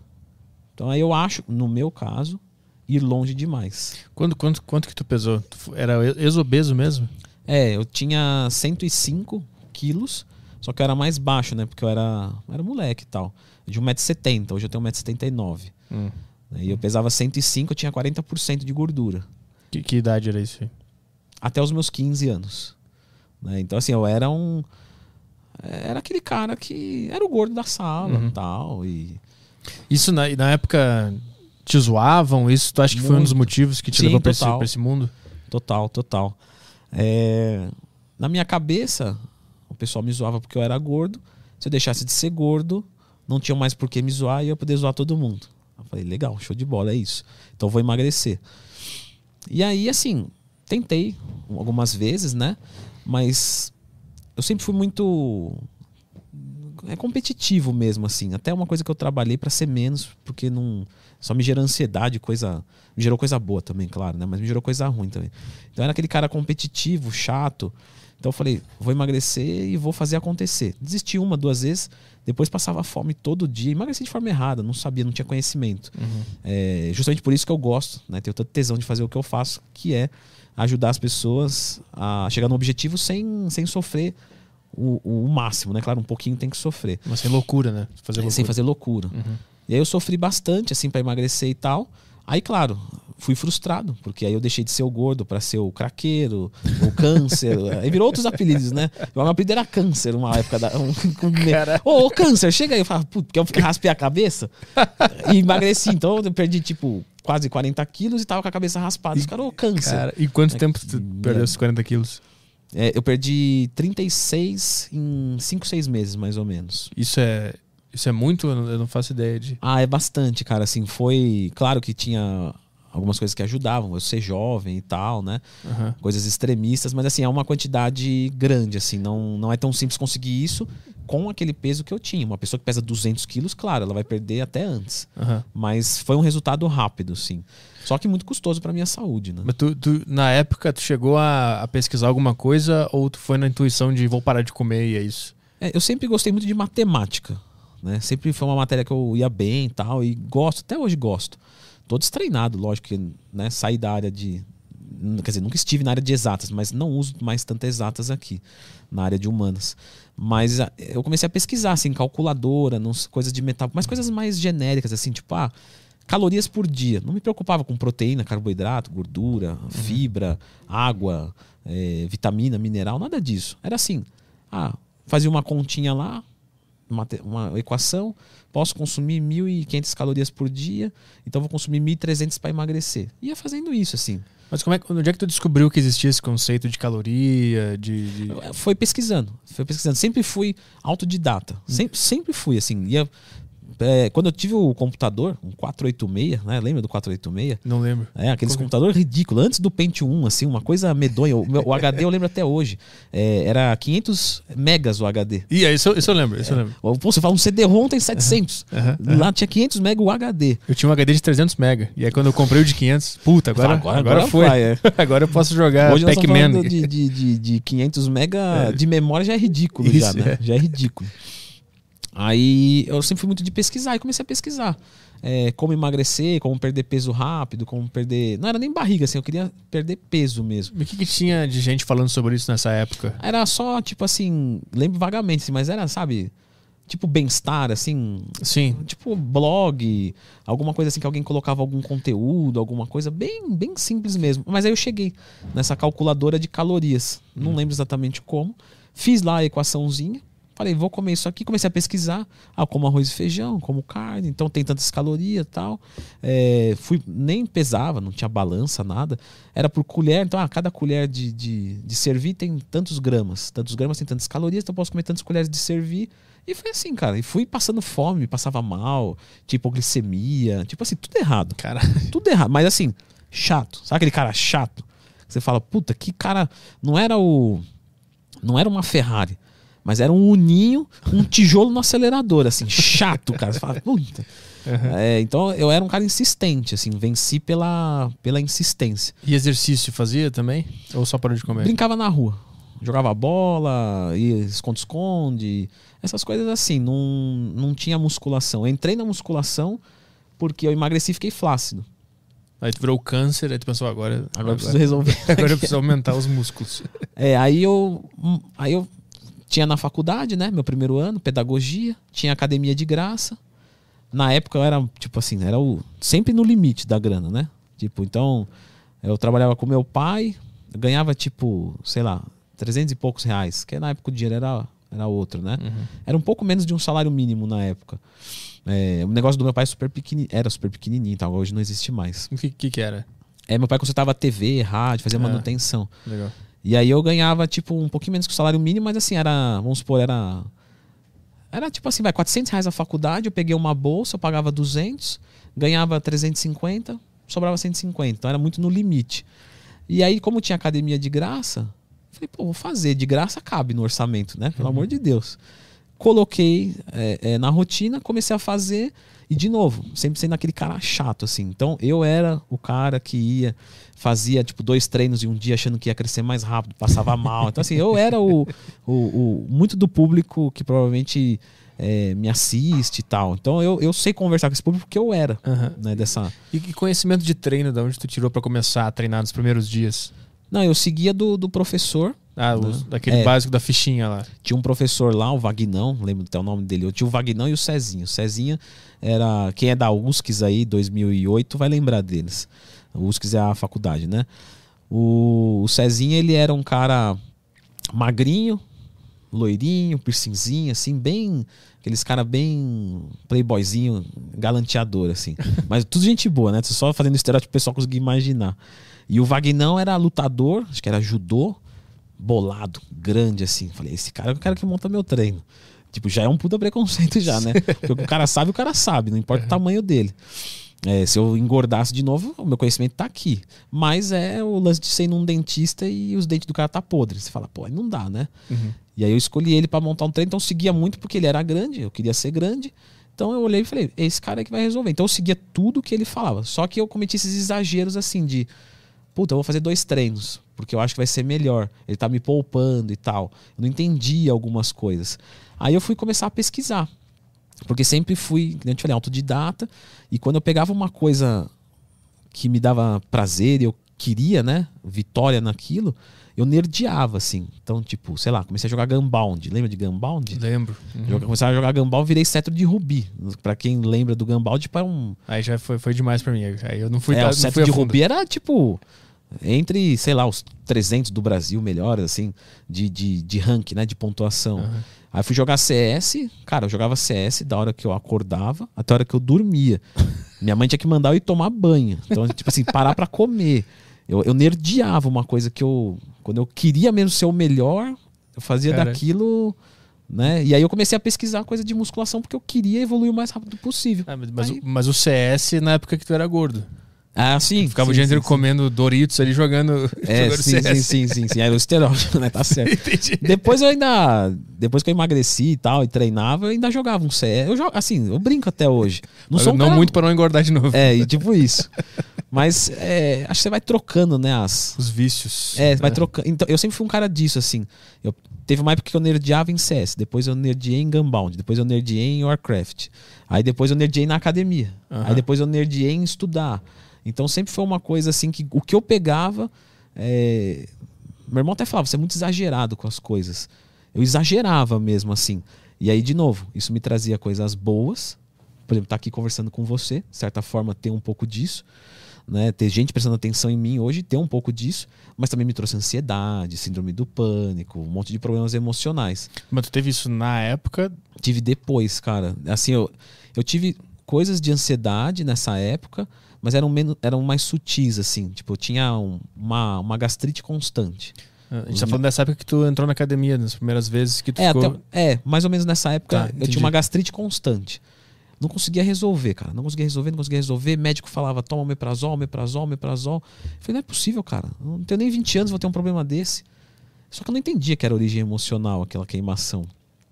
E aí eu comecei a, a pesquisar várias coisas e tal. Aí comecei a colocar muita salada na dieta, comi um quilo de salada por dia.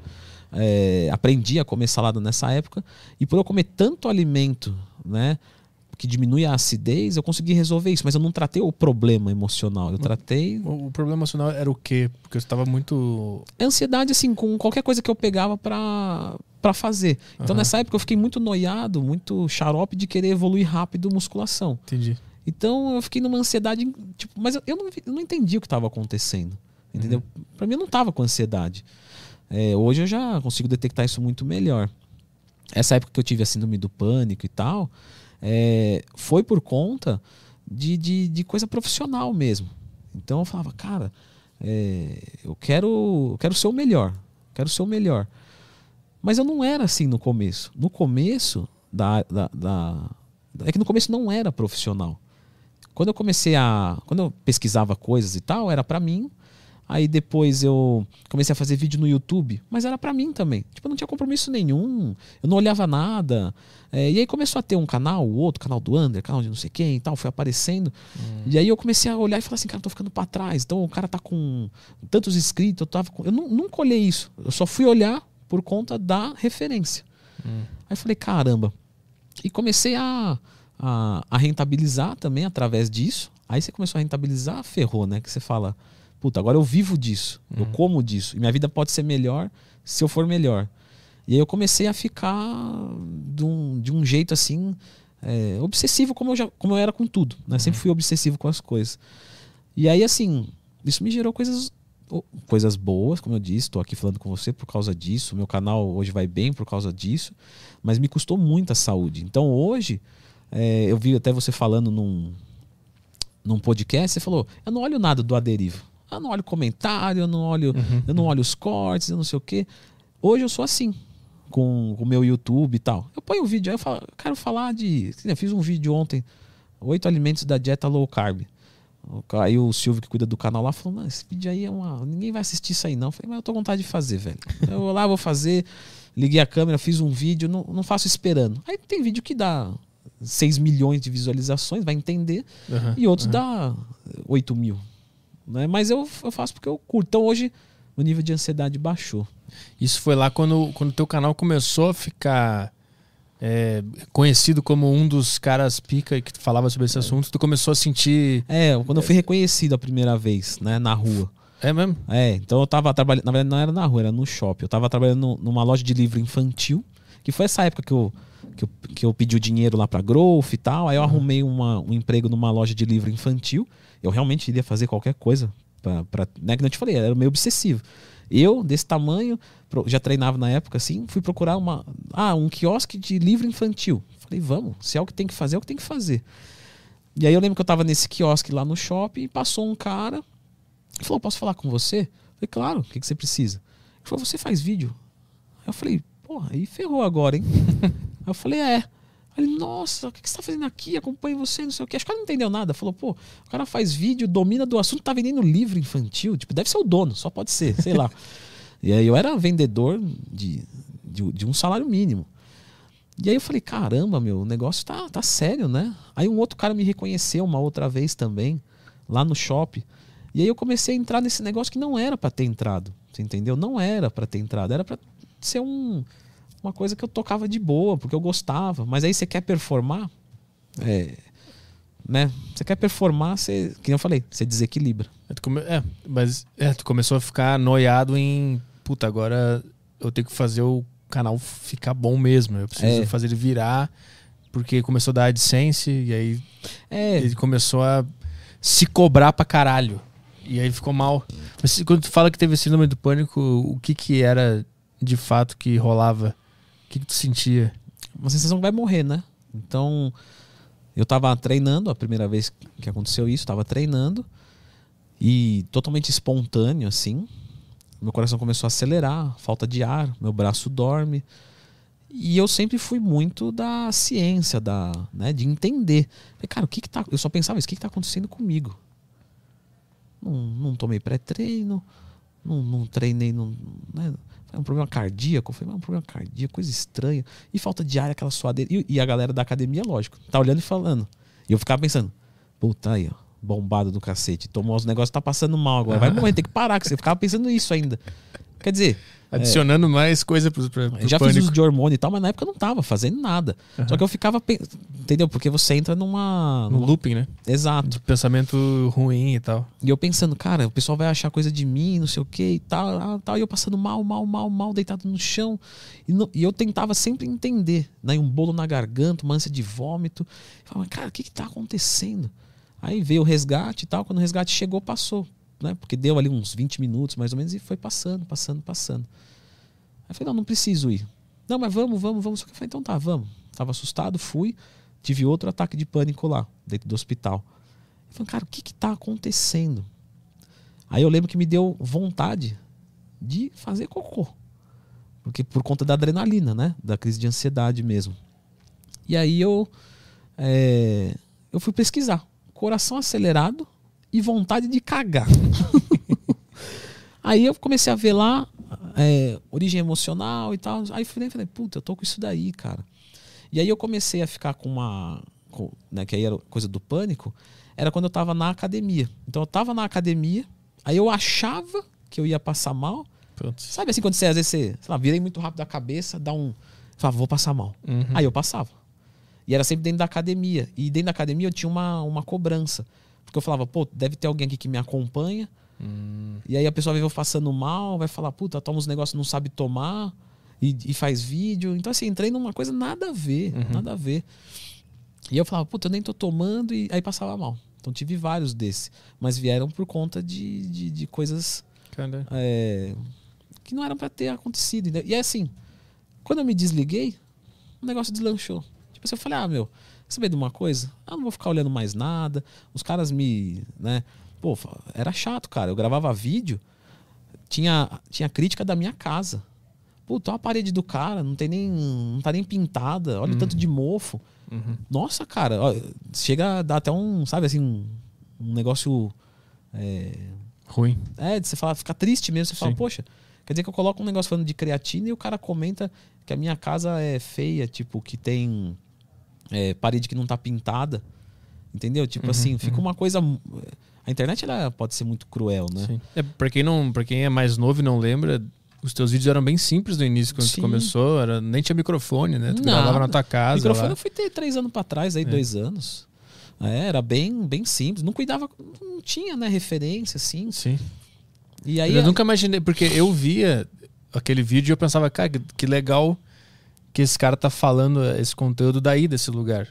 E eu Uhum. pensava, ah, daqui a pouco ele vai evoluir, com certeza vai melhorar. Essa era a minha Pô. visão, né? Eu nem imaginava que tinha gente que usava isso pra criticar, né? Olha essa parede desse cara aí. É. Então, assim, eu lembro de um. Cara, eu não lembro exatamente o vídeo, assim, o nome dele, né? Mas eu lembro do vídeo, mas não lembro do que eu tava falando. Não sei se era. Sei lá, eu não lembro. Mas, assim, o cara comentou isso da. Nunca esqueci isso, cara. Comentou da, da parede da minha casa. Assim, isso me deixou muito triste, porque. ah, de certa forma, eu tava ofendendo minha família inteira, né? Meu pai tava fazendo o melhor. Uhum. Tipo assim, não pintou a parede porque não deu, velho. Não é porque, tipo, ah, eu gosto de ser assim. É porque não tinha dinheiro. Não era pobre. Mas não era assim um. Não tinha um dinheiro pra para alguns luxos. Tipo, era melhor trocar o sofá do que pintar a parede, sabe? Tipo, coisa Sim. desse tipo. Uhum. Então me deixou muito triste, assim. E aí isso também foi sobrecarregando. Assim, uma somatória né, de, de fatores. Uhum. Por isso que hoje, hoje, é, eu nunca respondo um, um hater. Eu quase não tenho, isso é verdade, né? Talvez até porque eu nunca estimulei, né? É, mas assim, eu quase não tenho hater. De vez em quando aparece um, pelo tanto de vídeos que eu tenho e eu coloco no ar, eu acho que, que é muito pouco. Mas eu não respondo. Porque assim, O meu tempo hoje é curto. E, e se eu for dedicar meu tempo para alguém, vai ser para quem gosta de mim, não para quem não gosta. Uhum. Você entendeu? Uhum. Tipo, pô, tem 100 comentários elogiando, aí tem um falando mal. Eu vou responder esse? Não. Eu vou perder, vou gastar meu tempo é, respondendo quem gosta de mim. Pô, obrigado, valeu, obrigado por estar junto e tal. E o cara que não gosta, não vou dedicar minha energia uhum. para ele. É que no início, da, ainda mais pra ti que entrou cedo na internet, a gente não tinha essa noção, né? Não tinha. Não tinha. Era muito. Não sabia lidar com isso ainda. Quando o cara falava um absurdo ou falava da tua casa, aquilo lá batia direto, né? Porque hoje, com a experiência que a gente tem de internet, a gente sabe que tem muito idiota na internet. O cara. Às vezes o cara. O cara tá num lugar ruim da vida dele, ele quer é. espalhar aquela palavra ali, alguma coisa. Hoje a gente entende isso, mas no início. Então, teve uma vez. Foi o último hater que eu respondi. Ele. Eu subi um vídeo, né? E eu cometi um erro de português no título. Né? E para mim é grave, porque eu também sou pedagogo professor de língua portuguesa. Então, tipo assim, pegou mal pra caramba, né? Mas todo mundo erra. E aí eu subi, eu não lembro qual era o erro, era tipo um SC, eu coloquei dois S, sei lá. Aí eu subi o vídeo. E aí comentar, aí no comentário tinha galera do bem. Ô Leandrão, corrija o título aí, você errou e tal. Aí eu falei, pô, é verdade. Fui lá, corrigi, né? É, agradeci, só que tinha um outro cara assim comentando: Nossa, que ridículo, um cara desse se intitula professor, é frango, é gordo, é burro, não sabe escrever e tal, e tal, e tal, e tal, e não sei o que. E mastigou mesmo assim. Eu olhei aquilo ali, o cara fiquei muito bravo, velho. Mas eu fiquei bravo porque ele tinha razão, né? Porque eu, eu errei mesmo. Então, uhum. se eu não tivesse errado, então acho que pegou um pouco na ferida assim, tipo, pô, sou professor mesmo, não podia ter errado isso. Mas é uma cobrança idiota, porque todo mundo pode errar. E aí eu fiquei bravo com aquilo ali. Aí eu peguei e falei, não, beleza. Falei, não vou responder, só excluí ele tal. Aí, nisso eu tava casado, né, com a minha ex-mulher. Ela ficava no, no WhatsApp da assessoria para dar um suporte ali pra galera que ela não trabalhava comigo dentro, né, acompanhando os alunos, mas tipo, sabe aquela coisa? Fiz um pagamento e tal, né? Uhum. Aquela coisa mais de escritório, assim, tipo recepcionista, vamos dizer, do mundo moderno. E ela falou: Meu, olha que idiota, esse cara mandou um áudio aqui. Aí não, ele me mandou um e-mail. Mandou um e-mail. Putz, você é um puta de um burro, não sei o que e tal. Nossa, cara idiota, cara. Eu nem respondi. Aí ele, ele mandou um áudio, mandou um áudio pro WhatsApp da, da assessoria falando. É, não sei se era áudio ou texto, vai. Era um dos dois. Me xingando lá também. Cara, eu fiquei tipo assim, pô, o que, que esse cara quer, velho? Mas é que eu, me incomodou. E aí eu peguei e falei, me dá aqui o telefone. Ela, não, não, pelo amor de Deus, vai fazer nada isso aí. falei, me dá o telefone, quero responder ele. Não, me dá o telefone, tô mandando. Peguei o telefone. Falei assim, ó, velho, vamos fazer o seguinte. Eu vou anotar o teu nome aqui e daqui cinco anos eu vou pesquisar o teu nome. e se você não for maior do que eu, em qualquer coisa, eu vou te suar. Agora, sabe de uma coisa? Você não vai ser. Não importa o que você fizer, você não tem a, a capacidade de me superar em nada. Então dorme com essa. Bloqueei o cara. Então. Só que depois eu fui entender que, tipo assim, pro cara levar tão a sério isso, por uma coisa, por um erro de português e tal, a vida dele tava ruim. Sim, sim. Você entendeu? Aí depois eu fiquei, depois eu fiquei com remorso. Porque eu falei, puta, velho, tipo, eu humilhei o cara. Porque eu sei que ele não pode. Até porque eu já comecei há muito mais tempo do que ele. Né? Uhum, tipo, já, eu já tinha, sei lá, cinco anos de canal. Se ele quisesse ter um canal melhor do que o meu, ele teria que né, dar, dar um booster muito grande. Uhum. E como eu tava numa época noiada de, de, de, trabalhar e tal, eu falei, não tem, matematicamente não tem como ele me passar. Porque eu tenho cinco anos de frente e se ele trabalhar, eu trabalho o dobro. Ou seja, ele não vai, não vai conseguir. Uhum. E eu humilhei ele. E depois eu fiquei pensando, falei, cara, eu posso ter, tipo, sei lá, é, sei lá, um cara entrou em depressão por causa disso, não sei. Gerou mais um mal no mundo, né? É. Mas chegou a pesquisar depois? Já passaram cinco anos? Não, nem lembro o nome dele. Já passou, já passou. Mas nem lembro o nome dele. Então, espero que você esteja bem, viu, meu amigo? Me perdoa. Manda um superchat um ignorante. Pra... É, manda um super chato, já que é o que você é. Não, brincadeira, não é mais. Mas, assim, Às vezes é um cara de 14 anos, é um moleque. É. E aí, assim, aquilo me fez mal. Você entendeu? Me fez mal porque ele me atacou. Fez mal porque eu devolvi. Uhum. Aí foi aí que eu falei: eu nunca mais vou responder esse tipo de gente, cara. Não faz sentido. Eu gastei uma energia tremenda, uhum. é, me enfraqueci emocionalmente por conta disso. E as pessoas que gostam de mim, eu não tenho tempo. Como eu não tenho tempo? Eu tenho tempo. É eu que estou dedicando errado. Uhum. Então, por exemplo, hoje eu respondo os directs do meu Instagram. Tipo, chega bastante. Alguns eu respondo rapidão, alguns eu mando áudio, o pessoal não acredita. Né? Tem uns que eu mando áudio, o cara fala, não, se não fosse áudio, não ia acreditar que é você. Mas por quê? Porque eu pego um, um pouco de tempo que me sobra, ah, tá no Uber, sabe uma coisa assim? Eu vou responder a galera, não vou ficar respondendo hater. Você uhum. entendeu? Não faz sentido uhum. isso. Uhum. É... E isso me fez muito bem, para falar a verdade, assim. Porque você atrai pessoas que gostam de você. Aí levanta tua autoestima, tua energia, aí tudo flui melhor, né? Foi essa mudança que fez tu não ter mais as crises? Cara, acho que foi uma somatória de fatores, assim, né? É, eu também era um cara que topava todos os projetos, fazia tudo ao mesmo tempo. É, eu era muito do, de que eu te falei de desempenhar. Então eu comecei a tirar um pouco o pé, sabe? E vira e mexe eu ainda caio um pouco nisso, assim, porque faz parte, né, do. Faz parte de mim. Uhum. Por exemplo, quando teve a pandemia, né, um pouco mais recente, é, tem até um mais recente do que esse. É, começou um monte de live, lembra? Uhum. E aí o pessoal fazendo um monte de live, o pessoal me chamava. Tipo, Leandrão, vamos fazer live? Ah, vamos.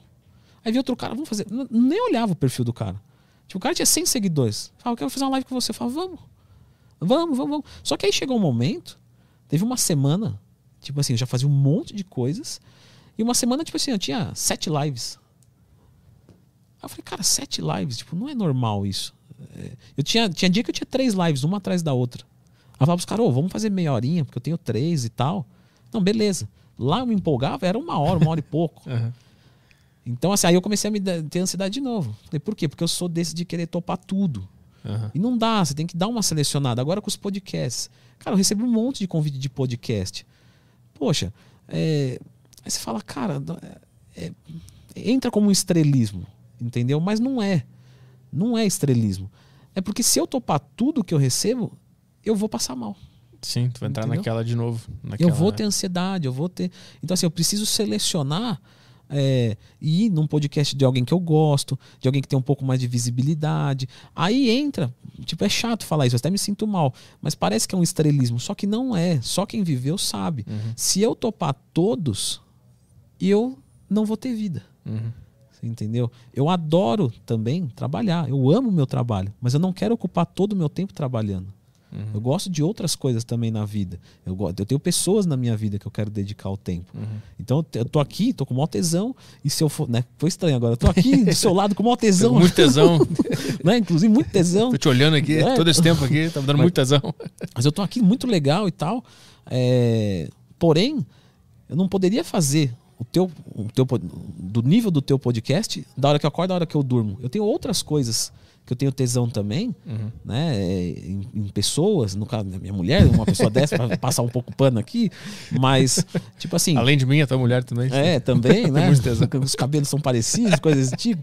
Mas tem pessoas que, que eu quero estar tá junto e tal. É, por exemplo, eu quero estar tá junto com a minha mãe. Pô, não posso trabalhar e deixar minha mãe de lado.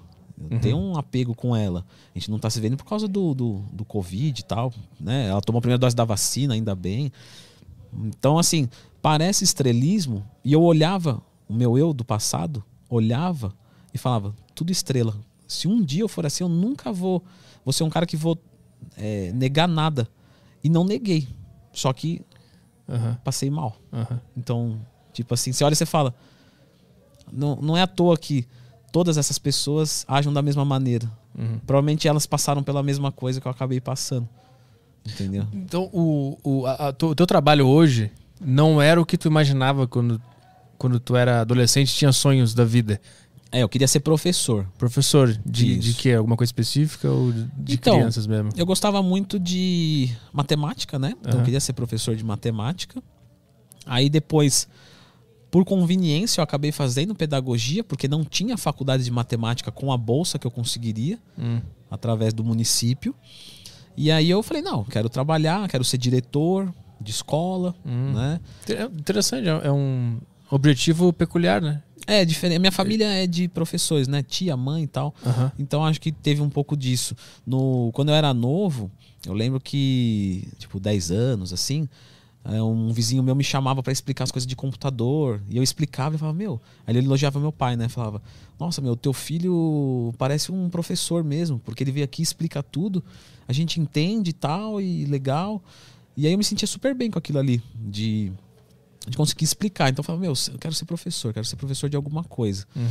Queria ser de matemática, e depois pedagogia. Só que aí quando eu comecei a treinar, eu me apaixonei pela musculação. Aí eu falei, eu quero ser professor é disso. Aí eu me encontrei no mundo. E eu passei um período da minha vida totalmente deslocado. Porque eu fazia pedagogia e eu estudava educação física. Né? Estudava por, Por conta. conta própria. Aham. Quando o pessoal me perguntava coisas de treino, eu não me sentia bem falando. Porque eu falava, poxa, eu não faço faculdade disso e tal. Fica meio chato, né? Parece que você tá querendo pegar. E quando as pessoas me perguntavam coisas de pedagogia, eu falava, mas não é o meu tesão, meu tesão não tá aí. Então eu também não tinha Putz, prazer tu de falar. duplamente se sentindo um impostor nas duas áreas. Cara, foi triste. Aí eu lembro que eu tive um professor, professor Ivo, gente fina pra caramba ele, me deu aula em pedagogia. Aí eu falei, eu vou fazer educação física, você vai dar aula para porque ele dava aula de psicomotricidade. Ele falou, eu falei, você vai dar aula para mim de novo. Ele falou, por quê? Vai repetir de ano? Eu falei, não, desgraçado. Eu vou fazer educação física. Aí ele, aí, olha só, isso eu tava no terceiro ano de pedagogia. Eram quatro. Eu falei, vou fazer educação física quando eu terminar aqui, eu já decidi. Aí, poxa, ele poderia falar mil coisas. Ele falou: finalmente você acordou. A tua cara é educação física. Caralho. Falei, pô, professor, não sei se fico feliz ou triste, porque tem mais um ano e meio pela frente, não quero trancar. Caí nessa, nesse conto, né? No meu primeiro ano de pedagogia, eu já quis parar. É. Eu falei, mas pô, vou perder um ano. É fogo, né? Aí eu fiz e perdi quatro. então a gente não pode ser muito binário. Eu fui binário. Eu falei, bom, se eu parar, eu perco um ano. Então eu vou fazer. Aí eu perdi quatro. Uhum. Mas assim, eu, eu falo que eu perdi quatro brincando, claro que sempre acrescentou e tal. Eu tenho uma graduação a mais, aprendi muita coisa, pedagogia, tive experiência. Mas eu quero dizer, às vezes a gente, sabe, ou é um ou é outro. Às vezes tem um terceiro que a gente não imaginou. Nesse caso era isso. E nesses quatro anos de pedagogia que tu começou o canal. É, começou... Então tu virou aquele, o cara que era referência na internet em, em assuntos de academia. só Antes que tu de- estava fazendo a, pedagogia. Aí tu te sentiu impostor nos dois lugares. Aí quando tu saiu da, da, da pedagogia, tu decidiu fazer educação física. Não decidiu, tu tinha decidido antes, né? Sim. Mas Tu saiu e logo depois já entrou na educação física. No outro ano, que tive a ajuda da Growth, Ah, do Fernando. É, Aí eu entrei numa loja de livro infantil, fiquei duas semanas lá. Uma menina gostou de um dos caras da loja de suplemento, pediu pra eu ir junto pra ela flertar com ele. Eu não quis ir. Ela falou: "Eu te pago uma barrinha de proteína. Eu falei: agora vale a pena. Fui. É, quando eu tava ali com ela, instintivamente, ela fazia umas perguntas assim, tipo, ai, o que, que faz esse aqui? Mas ela tava chavecando o cara, né? Ela falava, não, esse aí é termogênico e tal. queima gordura. Eu explicava pra ela os produtos. E nisso o cara ficou de olho. E eu cheguei pra ele e falei assim: ó, deixa eu te falar, eu vim com uma menina aqui, tal, tal, tal, tal. A gente não quer comprar nada, tá? Nem perde tempo. Ela quer ficar com você. Aí ele falou: não, não, eu namoro e tal. Depois ele falou que achou ela feia pra caramba. ele falou assim: não, eu namoro e tal. Mas ele namorava e também achou ela feia. Aí o namoro dele não ia bem, depois ele terminou. É, Aí eu até falei: ó, ela tá lá ainda. Ele falou: não, não, não quero. E aí eu falei pra ele assim: pô, se tiver precisando de alguém, adoraria trabalhar aqui. Ele falou: na verdade a gente tá. Eu falei: cara, ele deixa o currículo. Falei: beleza, deixei o currículo. Falei: ó, quer fazer uma entrevista e tal? Ele: não, eu já vi que você entende. É questão dos caras quererem ou não. Eu falei: pô, legal, né? Aí o dono me chamou, dono dessa loja aí de suplemento. Sentei lá com ele, falei, ô, beleza? Aí ele, ah, e aí? Aí, aquela entrevistinha e tal. Aí eu falei, ó, se você quiser fazer algum teste, alguma coisa, né? Me perguntar dos produtos, eu sei explicar é, do meu jeito, tô aqui pra aprender, tudo. Eu tinha. Eu não tinha. Eu, eu, eu não tinha noção do que eu sabia, você entendeu? Tipo, eu achava que eu sabia não era muita coisa, mas eu sabia muito. Quando eu entrei na loja me deu referência, porque quando eu entrei eu sabia muito mais do que os outros vendedores. Mas eu não tinha essa noção que eu tinha conhecimento. Isso de tanto ficar lá nos fóruns É. e lendo artigos É, e tal. Eu não Uhum. tinha essa consciência, não tinha. Porque eu não tava no meio profissional, né? Aí ele falou: Não, não precisa. Ele falou: O menino falou bem de você. Ele falou: Só queria te fazer mais uma pergunta. Eu falei: Não, sim, pode falar. Ele pegou o celular assim: É você? Caralho. Aí eu falei, aí eu gelei assim, porque eu falei, puta, ele não vai me contratar, velho. aí fala, puta, moleque na internet, nada a ver. Aí eu falei, não, é sim. Ele falou, cara, teu conteúdo é show de bola. Eu falei, puta, aí soltei assim, soltei o ar. Falei, ah, legal. Tá, tá contratado. Tá, tá mesmo. Falei, beleza. Ele falou, é, vamos começar. Aí eu interrompi ele e falei, ó, só posso sair, só posso começar aqui quando eu sair de lá. E lá saiu uma galera, tal, a, a, mulher me deu uma oportunidade, eu tô pagando minha faculdade por causa disso, que até então eu não sabia que o, que o, que o Fernando ia me pagar todo mês, né? Uhum. A faculdade. Eu falei, então assim, por, né, por para ser certo assim, ele falou: "Gostei mais de você ainda. Você é um cara, vê lá quando você vai precisar". Aí cheguei pra mulher, falei para ela lá, ó, vou sair e tal. Ela, ai, putz. Eu falei, não, eu vou ficar até quando você quiser. Não combinei nenhuma data com ela. Ah, nossa, sério, fica mais duas semanas? Eu falei, fico. Fiquei duas semanas, deixei uma porta aberta. Todo lugar que eu saí, deixei uma porta aberta. naquela de livro infantil. Livro infantil. Uhum. Aí eu comecei com ele. Quando eu comecei com ele, eu comecei a educação física, foi tudo meio que junto, assim. Né? Porque eu estava no, no, no, primeiro mês de educação física, trabalhando na área. Ah, nossa, cara, parecia que assim, virou uma chave. Eu falei, nossa, me encontrei, cara. Nossa, tipo assim, eu acordava feliz todo dia. Pegava, arrumava minhas coisas, pegava o trem, ia no, no, no trem. Na época tinha aqueles celulares, né, de, que passava música por fora, lembra aqueles Sony Ericsson e tal, uhum. aquelas coisas. Uhum. Aí eu colocava ali, às vezes, algum vídeo, alguma coisa em formato de áudio, eu convertia, ia ouvindo, chegava lá, atendia o pessoal, fazia as vendas, voltava, gravava vídeo, ia pra educação física. Nossa, cara, minha vida assim virou uma coisa. Eu falei, nunca mais quero sair daqui, nunca mais, nunca, nunca, nunca mais. Finalmente a minha vida começou. Então, a minha vida começou nesse ano, porque aí eu consegui conciliar tudo de acordo com a inclinação do, do meu espírito mesmo, uhum. né? Espírito que eu digo, eu sou ateu, né? Mas é, você falou que é um ex-ateu também, né? Eu sou ex-ateu. Eu, sou eu ex queria entender isso, porque eu sempre falei assim, o cara que é ateu nunca mais vai deixar de ser. É, mas... Eu acho que é o contrário, inclusive. Eu acho que muitos. Acho que todo mundo da minha turma lá era ateu quando eu era adolescente. E todo mundo mudou depois. Mas a gente pode entrar nessa também. Legal. Aí eu... Inclusive, porque eu ia te perguntar se tu acredita que tinha alguma coisa do universo, se tu acredita em alguma uhum. coisa divina. Não, não. Eu realmente sou ateu. É, e eu, que eu costumo dizer, eu sou um, um ateu descontente. Porque eu, eu adoraria acreditar em Deus. Mas eu, assim, eu adoraria, só que eu não consigo. Eu sou cético. É, eu lembro quando eu, meu pai, com 6, 7 anos assim de, de idade, eu com ele, ele ia fazer oração e eu, eu fazia, né? Por respeito e tal. Eu falava, mas ele acredita mesmo que tem alguém ouvindo? Tipo assim, com 6, 7 anos eu já me questionava. Uhum. E meu pai é religioso, minha mãe é religiosa, são crentes. É, crentes em Deus, né? Não, não crente de evangélico nem nada. Mas nunca consegui acreditar, nunca consegui. Então sempre fui cético. Isso me ajudou muito também no, né, a época de suplemento, que pessoa, eu sempre fui cético, falava, isso aí não vai funcionar, isso aí é palhaçada e tal. Então isso me ajudou em muitas coisas, mas eu gostaria de acreditar, porque quem, eu falo pessoal, quem não quer acreditar num, num, ser, numa entidade, num, no, o mais poderoso do mundo, o mais é, benevolente do mundo, da existência, né, do mundo da existência, e que vê tudo. Pô, o cara é o mais forte, é o mais do bem que tem. E ele vê tudo. E ele é meu amigo. Você acha que eu não quero acreditar nisso? É lógico que eu quero. Só que eu não consigo. Mas nem quando aconteceu essa virada de chave, quando tudo se alinhou e começou a ah, acontecer. Ah, a gente canaliza uma... para outras coisas, né? A gente, tipo.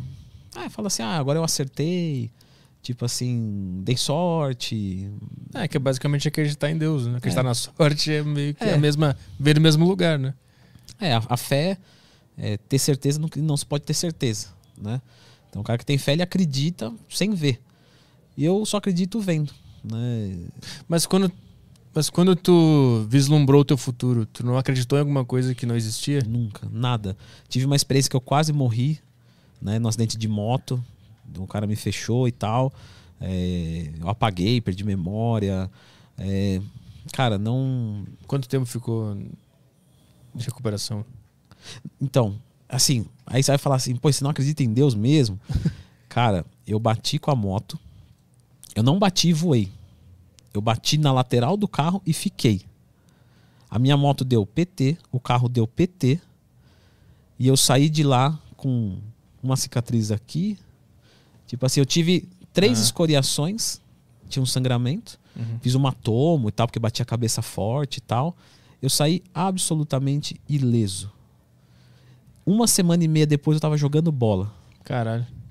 Aí Só que você, o cara que não é, é, o cara que não acredita em Deus e se acha demais por causa disso, normalmente é um cara que acredita em outra coisa. Uhum. Ele canaliza a crença dele.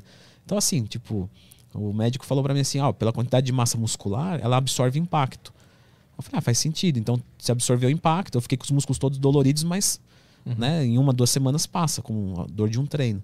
Então você associa outras coisas, sabe? Tipo, ah, levei pra, pra ciência mesmo, pra matemática, pra física. Uhum. Entendeu? Então eu não. Mesmo com essa experiência de quase morte, eu não. Não me criou isso. Mas como eu te disse, eu não, não, não me acho melhor, não, Uhum. não tenho nem orgulho disso. Assim, é uma coisa que eu gostaria de acreditar. Então, É, eu te perguntei quando aquela pergunta do teu futuro, quando tu vislumbra o teu futuro, eu quis dizer mais no sentido de quando tu imagina o teu futuro, tu imagina algo que não existe, que é o teu futuro. E, e de alguma forma tu tem fé que aquilo vai acontecer, sem nenhuma evidência de que aquilo vai acontecer. Por isso que eu te perguntei se nesse momento tu não teve fé. Tu teve fé que um dia tu ia chegar não. num lugar, não?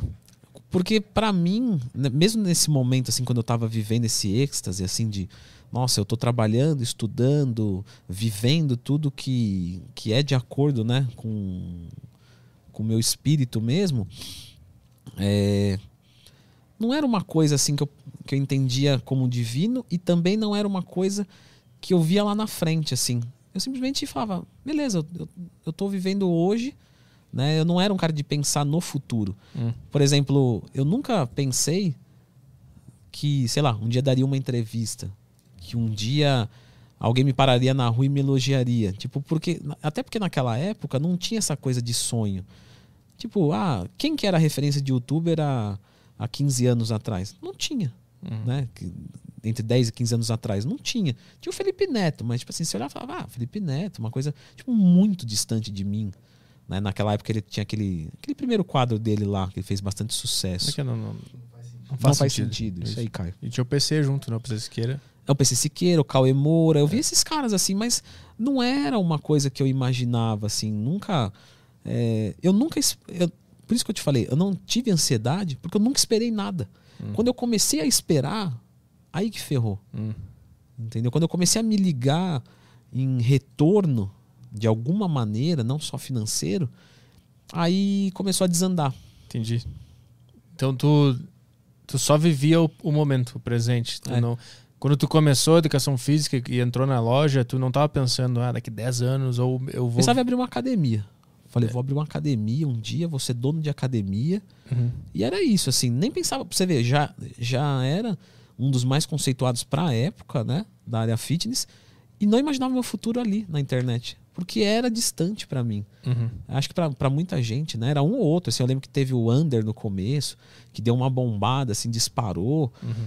mas não era uma coisa, sabe, eu, eu via como um, tanto é que eu trabalhava em loja de livro infantil e tinha o canal do YouTube. Então, assim, você vê que não, não tava conversando o negócio, entendeu? Não tinha Sim. uma conexão. Uhum. Era bem, era bem diferente, assim. ó. Tenho saudades até dessa época, assim, de algum, das coisas boas dessa época, né?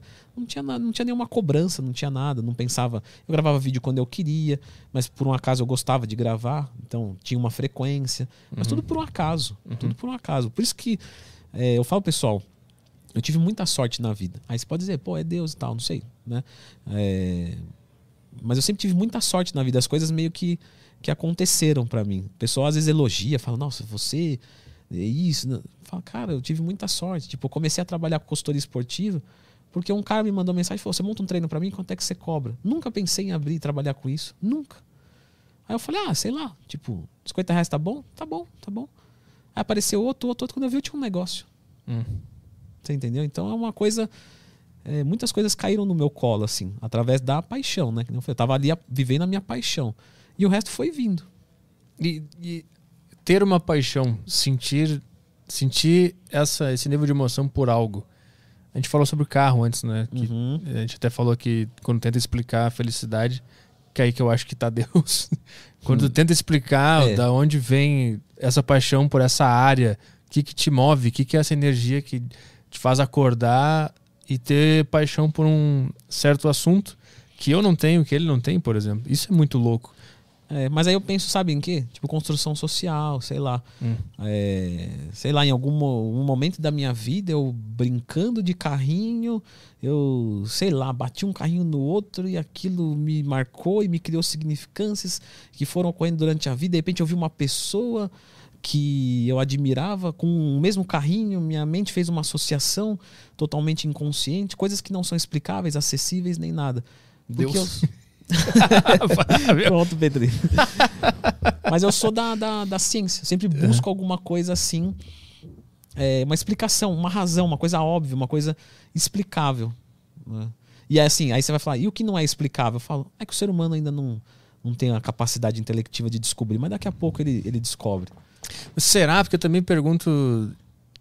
O ser humano descobre coisas e daqui um tempo ele descobre que o que ele descobriu não era bem assim, estava errado. Inclusive, tu deve saber muito bem isso, porque na área da academia, alimentação, vai sempre mudando a tese, Come né? ovo, não come ovo, agora É. come ovo de novo. E aí, até que ponto essa tese é verdade, de que a gente ainda não chegou lá? Porque o que a gente acha hoje, com certeza daqui muitos anos vão olhar para nós e pensar que aqueles caras achavam aquilo, estava completamente errado. A gente achava que era certo. idiotas, né? Então, será que a gente realmente um dia vai conseguir explicar tudo? É, olha, eu vou te falar assim, como ateu, obviamente eu não acredito numa existência pós essa existência.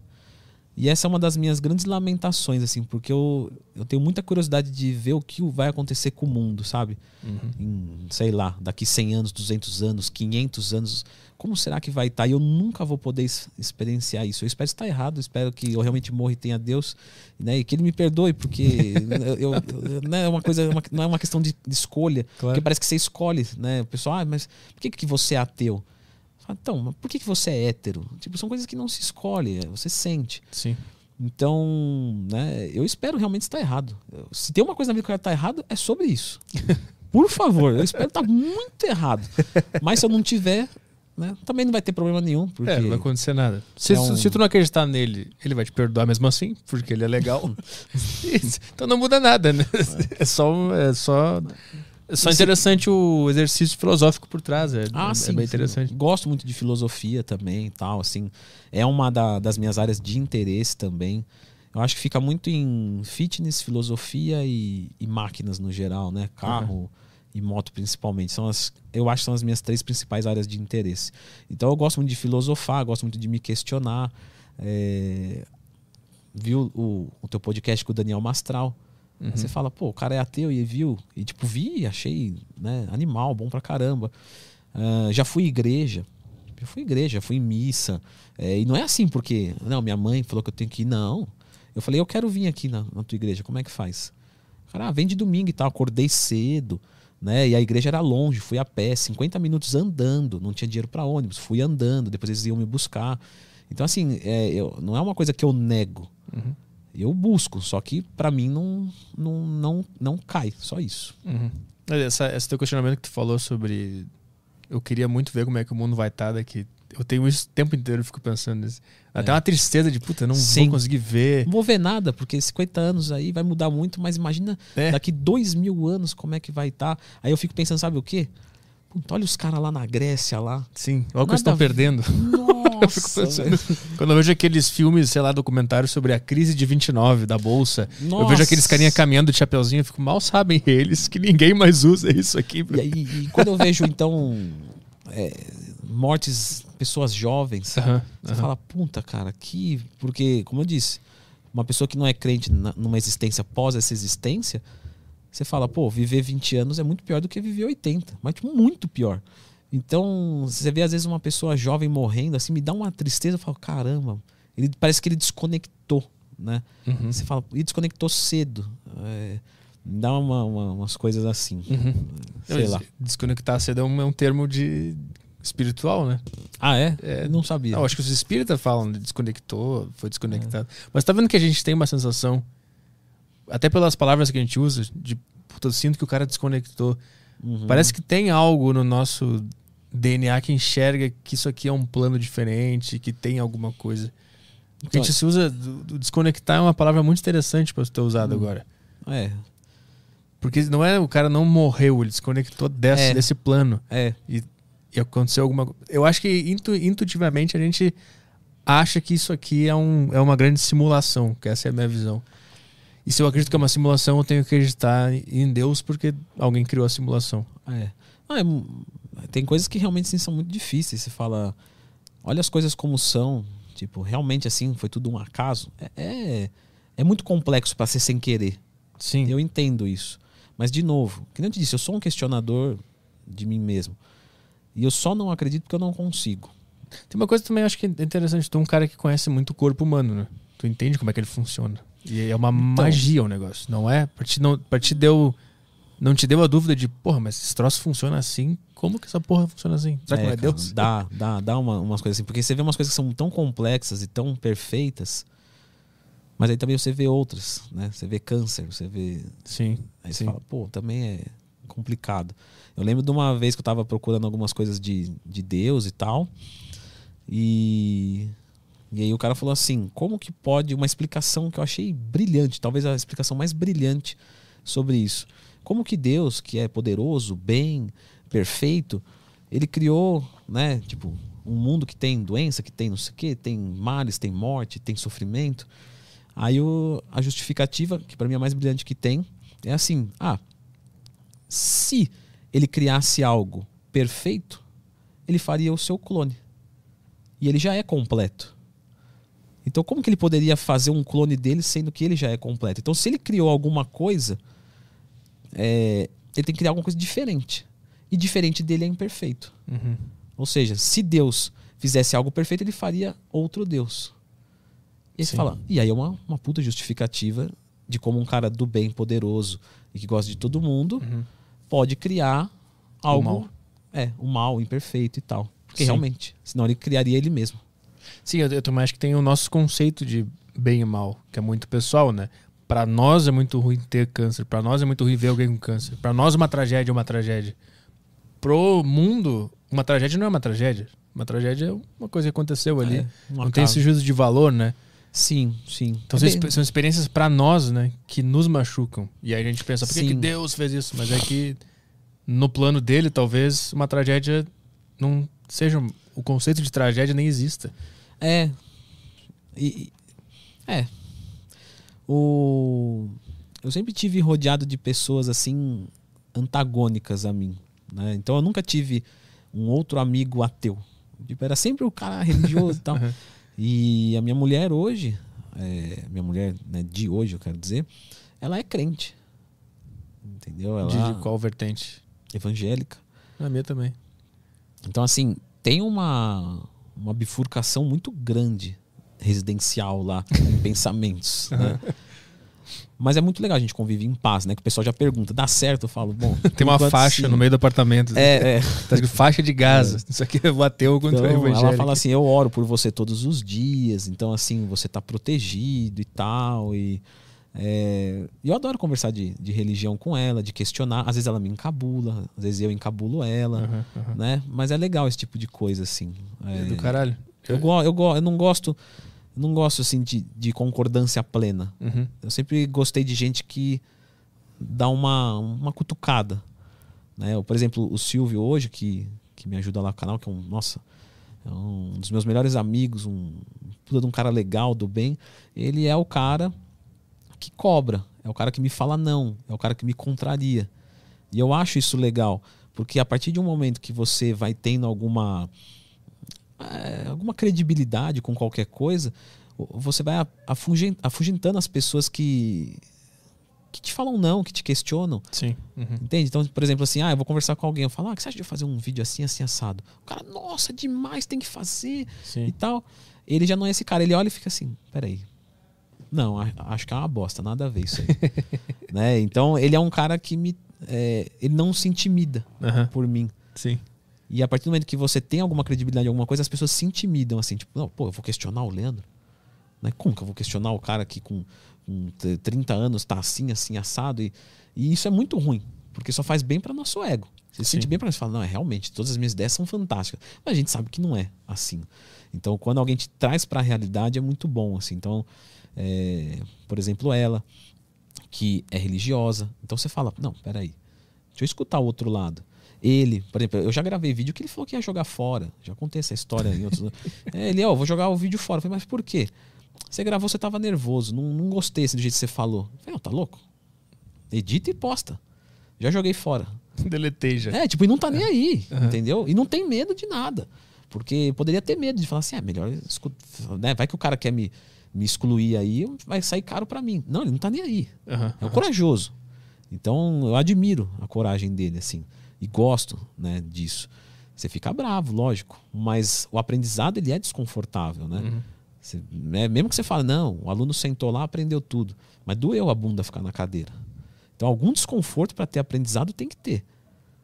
Se não tem desconforto Sim. nenhum, Sim. questione se está tá aprendendo mesmo. Eu, eu, lembro que, acho que quando eu tinha 15, 16 anos, que eu comecei a pensar nessas coisas de Deus e religião e tal. E aí eu virei o revoltado da, da família, né? Uhum. Ateu, lia Richard Dawkins, ficava vendo uhum. os debates no YouTube que tinha legendado. Richard Dawkins destrói crente, não sei o quê. Ficava uhum. vendo aqui três horas de debate, ficava prestando atenção em tudo para lembrar dos argumentos para ficar. Eu li os livros do Richard Dawkins e tal, mas com o tempo, o tempo foi passando e eu fui simplesmente entendendo que tem alguma coisa muito louca aí que eu acho que é o nome que a gente dá para Deus, né? Que tem um monte de pessoas que tentam enquadrar esse conceito em algum lugar, do cara onipresente, onipotente, uhum. o cara que está na Bíblia, o cara que está olhando por todo mundo que é, não é o que eu acho exatamente o que, o, o que é esse conceito de Deus. Mas eu, eu não sei. Eu, eu acho muito estranho tudo. E eu achar tudo muito estranho me, me levou a crer que tem uma essa coisa aí, que eu vou chamar de coisa. Não vou chamar, hum. Nem de Deus eu vou chamar para não confundir com o termo religioso que existe. Eu acho que existe eu, uma coisa. Eu realmente espero que você esteja certo. Muito, de verdade. Mas eu nem sei o que ele faz depois que a gente morre também, se existe, se a gente vai para lá, ou se a gente morre e acaba. Eu não sei o que acontece depois, mas aqui é muito estranho. É, eu já já conversei com gente de tudo quanto é né, desse termo assim de, de religião e tal. É, cada um fala uma coisa, cada um acredita numa coisa, é, é mas todos de certa forma acreditam, né, num, num vamos dizer, num Deus. Tô entendendo? uhum. que eu vejo, assim. É a única coisa similar que tem. Você fala, ah, o cara lá, o Alá, ele é um Deus. Sim, né? sim. Pode ser que seja o mesmo e cada um chama de um jeito. Uhum. Né? Não sei. Eu espero que sim. Voltando para o negócio do corpo humano, que a gente sim. começou a falar das maldades, né? Que aí a gente entrou naquele argumento de por que, que ele criou a maldade. Mas quando tu vê o corpo humano em funcionamento e, e como que ele absorve o nutriente, e o nutriente vem da terra. Como é que nasce o negócio da terra? É, e é, aí tem é. a proteína que vira não sei o quê, e aí o... quando tu entende como o corpo humano funciona de uma forma tão perfeita e conectada com outras coisas que são misteriosas, não te bate uma dúvida também? O que, Vou que te falar, conclui disso? Vou te falar assim, não, essa parte eu ainda acho que a ciência explica muito bem. Então tem receptor, tem quebra, hidrólise, absorção, alocação, balanço de nitrogênio.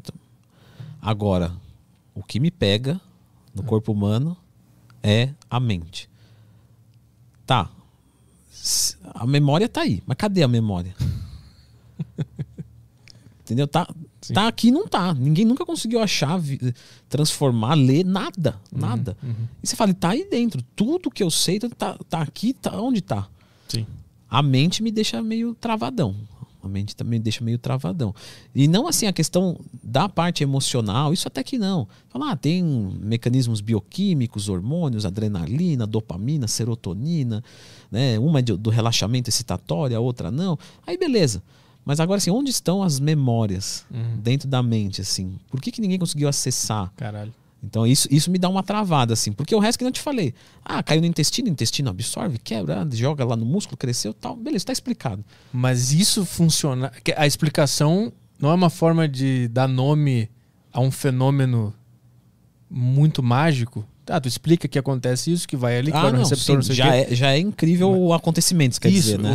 Ou o sistema olhando de fora, assim, tu sabe que tem um receptor e que ele e, tu sabe o que acontece no sistema, mas o fato desse sistema existir desta forma que é muito é. louco. É. É. É um organismo É um funcionamento muito, muito, muito complexo. É, é, é realmente absurdo que tenha sido um acaso. É realmente um absurdo, assim, é um absurdo que isso tudo seja um acaso. Mas pode ser que seja, mas tomara que não seja. e, a, e a consciência porque tu falou da memória é muito interessante esse pensamento. Eu nunca, nunca tinha pensado nisso. É. Que a memória tá ali, mas nunca ninguém conseguiu, conseguiu acessar esse dado, né? E a consciência, tu já pensou sobre ela também? Que É. é muito estranha também.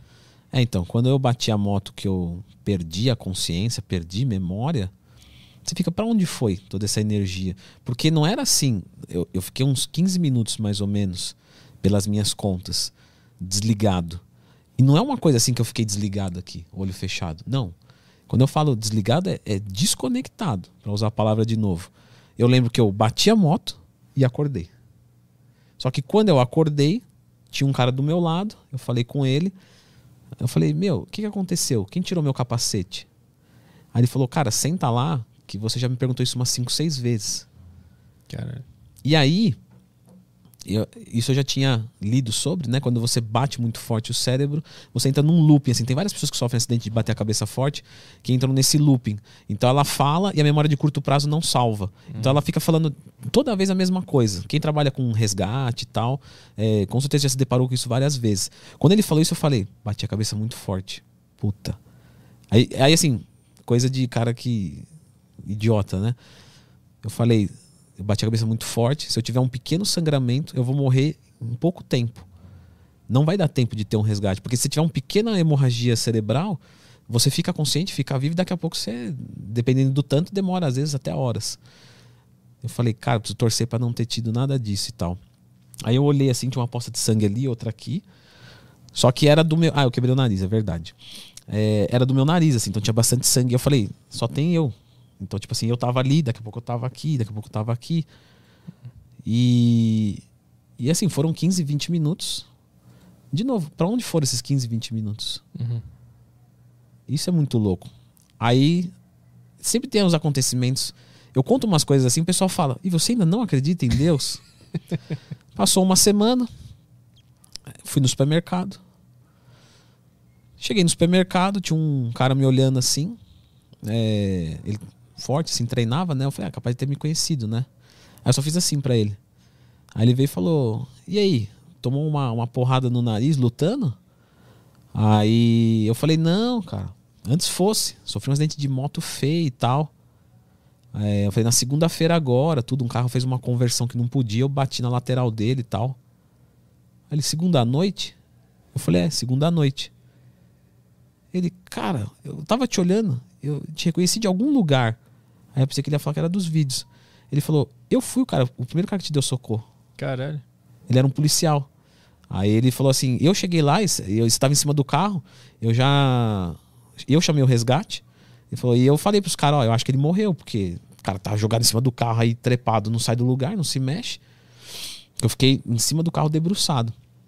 Aí ele falou: Quando eu vi você se mexendo, eu falei: Puta, o cara tá vivo. E aí, porque eu lembro assim que eu realmente, eu bati quando eu abri o olho, já tava, o resgate já tava na minha, já tinha, tava chegando o resgate. Então realmente eu calculo isso, uns 10, 15 minutos. Não perguntei isso pra ele, 20 no máximo. E aí ele falou: Eu que te dei o primeiro socorro. Eu falei, cara, qual que é a chance de eu encontrar com esse cara no supermercado? Ele olhava pra mim, eu falar, não sei o que e tal, e tal, e tal. Sim. Aí ele falou, pô, tava mal, hein, cara. Mas aí, tá bem? Eu falei, não, tô zerado, cara. Aí zerado no, no mundo do- da enfermagem é morto, né? tipo, ah, chega lá, bate aqui, né, põe aqui e fala, esse aqui tá zerado, vamos pro outro. Aí eu falei, tô zerado. Ele, não, zerado não, pelo amor de Deus. Zerado quando o cara morreu. Eu falei, não, é verdade. É, eu falei, não, tô bem e tal. Então, umas coisas, umas coincidências. Tem uma outra coincidência também que aconteceu. Cara, é. De novo, eu te falar, as histórias para eu mesmo me contradizer. eu fui comprar carvão, fazer churrasco. Aí adoro carne, né, tal. Cheguei lá, um, um lugarzinho assim, mas super humilde, na Avenida Guido Aliberti. Um tiozinho que vende lá churrasco e tal. né, Vende coisas para churrasco, mas assim, uma garagezinha, mais humilde que você pode imaginar. Entrei lá, o tiozinho era mó gente boa, e aí? Ele, ah, e aí, como é que estão as coisas e tal? E o, e o canal lá, tá indo bem? Que ele falou, o que, que você faz? Eu falei, não, tem um canal no YouTube. Ele, ah, como é que é isso aí, filho? Explica pra mim. Eu falei, não, e tal, tal. Aí ia lá, sempre comprava é, carvão com ele. Aí cheguei lá, falei, não, é. Aí ele perguntou pra mim. Falei, não, tá bem. Aí nisso tinha um cara do lado, cara. Ah, você tem canal? É. Eu falei, não, tem, tem um, um canalzinho no YouTube e tal. Ele falou, como é que chama? Eu falei, Leandro Twin. Aí ele ficou assim, cara. Daqui a pouco ele começou a olhar, tipo, tremer meio lábio, assim, meio estranho. Aí eu falei, o que, que foi? Ele falou, por um acaso você tem um canal de, de motivação? Eu falei, tenho. Chama Motivação Twin. Eu não tenho mais esse canal. É, mas eu postava vídeos de motivação legendados. Tipo um videozinho de motivação, não só de fisiculturismo, não, de qualquer outro. Uhum. Eu legendava e subia lá. Aí eu tirei para não ter conflito, porque o pessoal se inscrevia em um, no outro. Eu falei, eu vou tirar. Só que esse, esse outro canal chamava Motivação Twin e nunca tinha tido a minha cara lá. Nunca. Aí ele falou: Não, peraí, você é o dono do canal Motivação Twin? Você é o Twin? Eu falei: Isso, sou eu. Ele falou: Cara, é, Deus é demais. Aí eu já falei: ah, tom, né, Tomara que seja, mas. Obrigado, cara. Obrigado, valeu, valeu. Não é pra tanto, não é pra tanto. Aí eu falei: Mas por quê?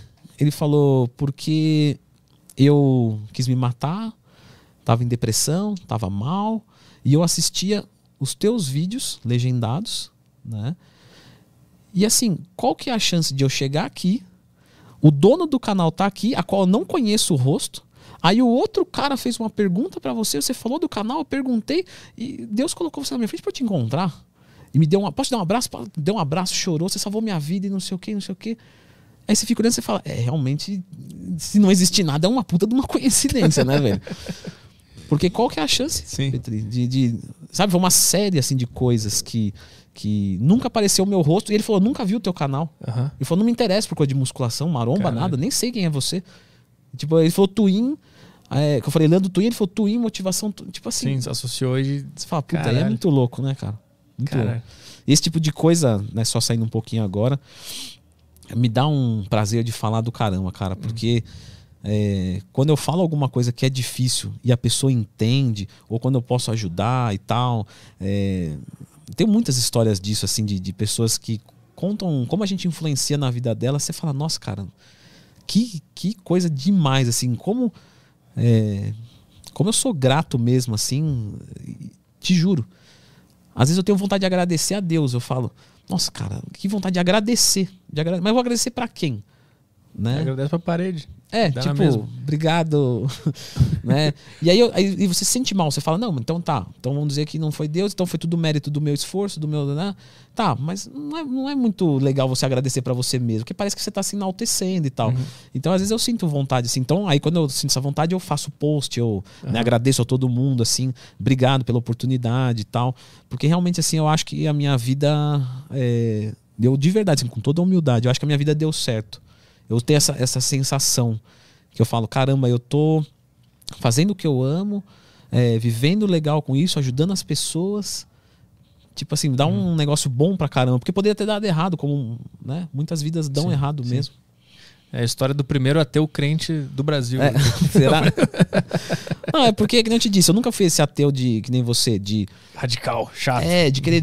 Não, pelo contrário. Os outros perguntavam assim: Ah, você, você acredita em Deus? Eu falo, acredito eu não queria dar papo, sim, entendeu? Sim. Eu não queria discutir, eu tenho preguiça. Eu falo, não, o cara vai. Eu vou ter que explicar por que eu sou ateu. Uhum, ele vai querer me converter, eu não acredito, não é porque nem. não é nem por nada, é. é porque eu nem consigo, não é porque uhum. eu não quero. Sim. Então, pessoal, né? Tem gente que estiver me assistindo aí fala, não sabia que você era ateu. É, eu, eu normalmente minto sobre isso. Eu falo que eu acredito para encurtar o assunto, trocar e, e ir pra outra coisa. Porque antigamente era mais difícil falar que era ateu, né? É, ah, porra. sim, total. Inclusive tinha aqueles posts no Orkut, né? Famosos que são ateus também. Tinha lá o Brad Pitt. É, pra é. Mandar pra família, ó, eu não sou o demônio, tá? Esses caras é, também são é, tá vendo? Os caras são, do, são bonzinhos. É, né? esses caras são ateus também, fica tranquilo. Fazem benevolências é. por aí e tal. É, não, acho que já passou dessa época de associar o ateísmo com, é, é. com mal, né? É. Na, na, verdade, é só é uma descrença, né? Vamos ver as perguntas da turma aí? Bora. O que, que temos aí? Temos Telegram? Temos Telegram aqui. Tá. Consegue ir no banheiro? Eu ia falar isso. Pode ir. Vamos fazer uma pausa então, que também vou. Beleza, no banheiro, então, e a gente volta com as perguntas da galera aí. Show. Bom, galera, estamos de volta aqui. O Petri tá mijando, mas a gente vai tocar as perguntas já aqui do grupo do Telegram que os caras mandaram para você.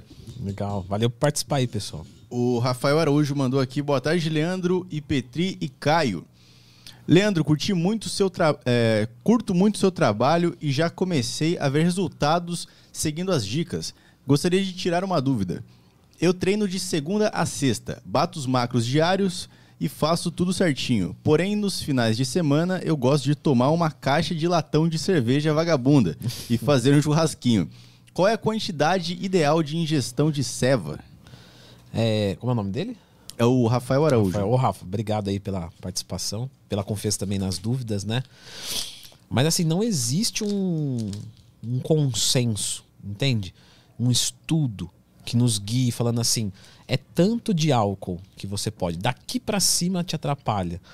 Então a orientação que eu deixo, né, para os meus alunos e tal, é sempre assim, o quanto menos, melhor, tá? O que, que eu percebo, né, acompanhando pessoas mesmo? Aquelas pessoas que bebem, mas realmente faz a dieta, por exemplo, no, no, no, final de semana, bate a proteína, bebe sem ser de uma maneira excessiva, ou seja, fica um pouquinho ali é, anestesiado, vamos colocar assim, sentimentalmente falando, fica um pouquinho mais tranquilo, relaxa tal, mas come, se hidrata, faz às vezes até um cardio nesse dia, vai muito bem. Agora tem gente que bebe, fica de ressaca, não faz dieta no outro dia, não treina, aí já começa a atrapalhar, porque pensa que dois dias da semana, né? Se tem sete, dois é um pouquinho menos de um terço. É mais que 25% da semana. Então tem algum impacto, né? Bom, tem um áudio aqui que eu vou tocar, que é o áudio do Kelvin. A TV tá aqui ligada. Espero que dessa vez saia o áudio direitinho. Vai sair sim. É... Vamos lá.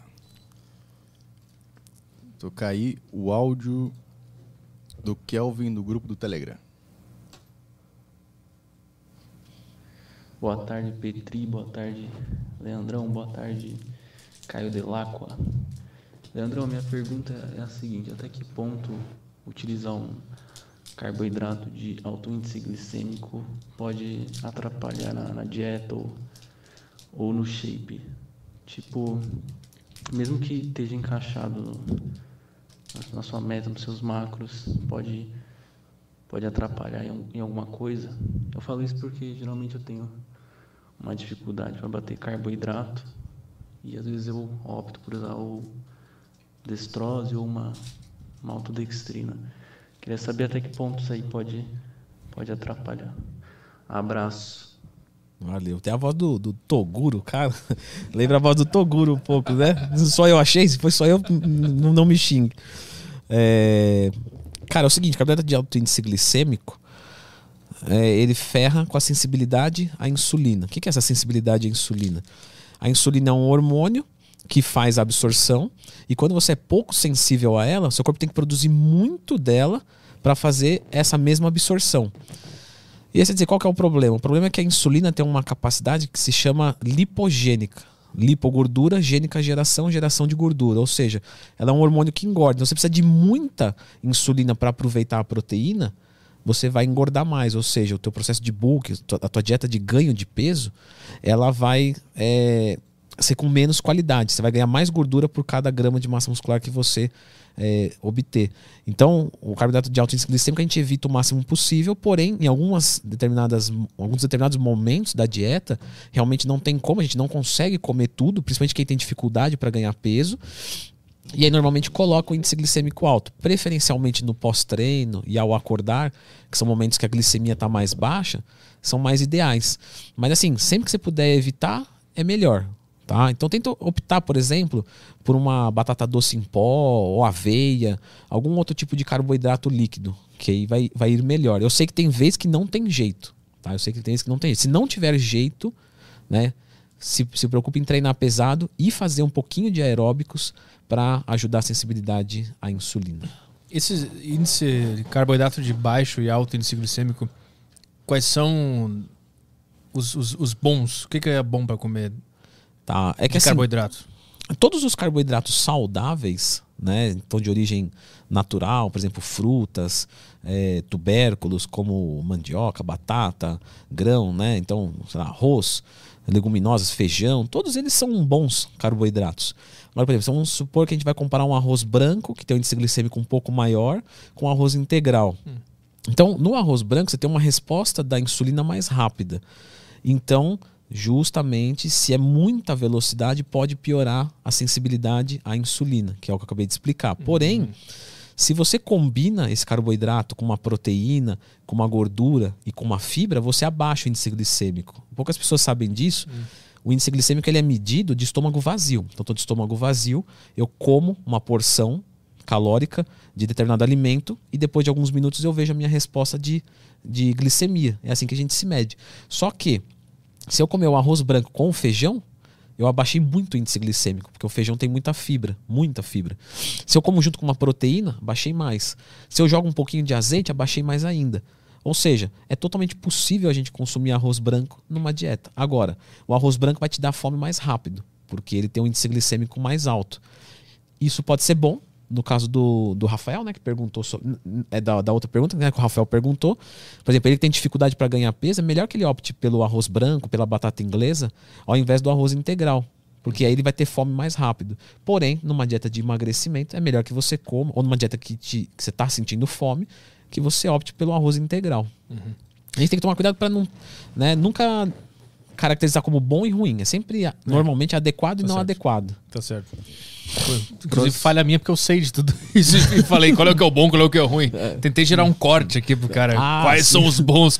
Não, ficou, tá na, na minha mente a já. influência da apresentadora do bem-estar, né? É, é, da Globo. Qual que é o bom e qual que é o ruim é. pro, pro espectador que tá em casa, gente? Eu, te lembra, é, eu lembrei que eu tava comentando com você lá o, o negócio da primeira vez que eu saí com, com a minha atual uhum. mulher. É. é. e eu lembro que a gente sentou e eu pedi uma Coca Zero. Ela olhou assim e falou: Você toma Coca Zero? Eu falei: Tomo. Ela falou: Mas pô, você já fez vídeo falando que, que né, não é um, uma coisa boa, né? Melhor um suco de fruta e tal. Eu falei: Então, mas é aquilo, eu não vou tomar dois litros de Coca Zero todos os dias. Uma latinha, tudo bem. Então a gente nunca pode também ficar preso na, nessa questão de ah, tal alimento não é ideal, sei lá, que nem a cerveja não é legal.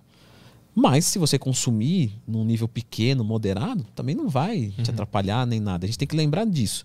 Se fosse um atleta, sim, ia fazer diferença, álcool zero e tal, porque é outro esquema. Agora, para pessoas normais, que querem objetivos normais, meu, tranquilo. Talvez você se prive por uma época, sei lá, quero evoluir um pouco mais rápido, vou me privar mesmo.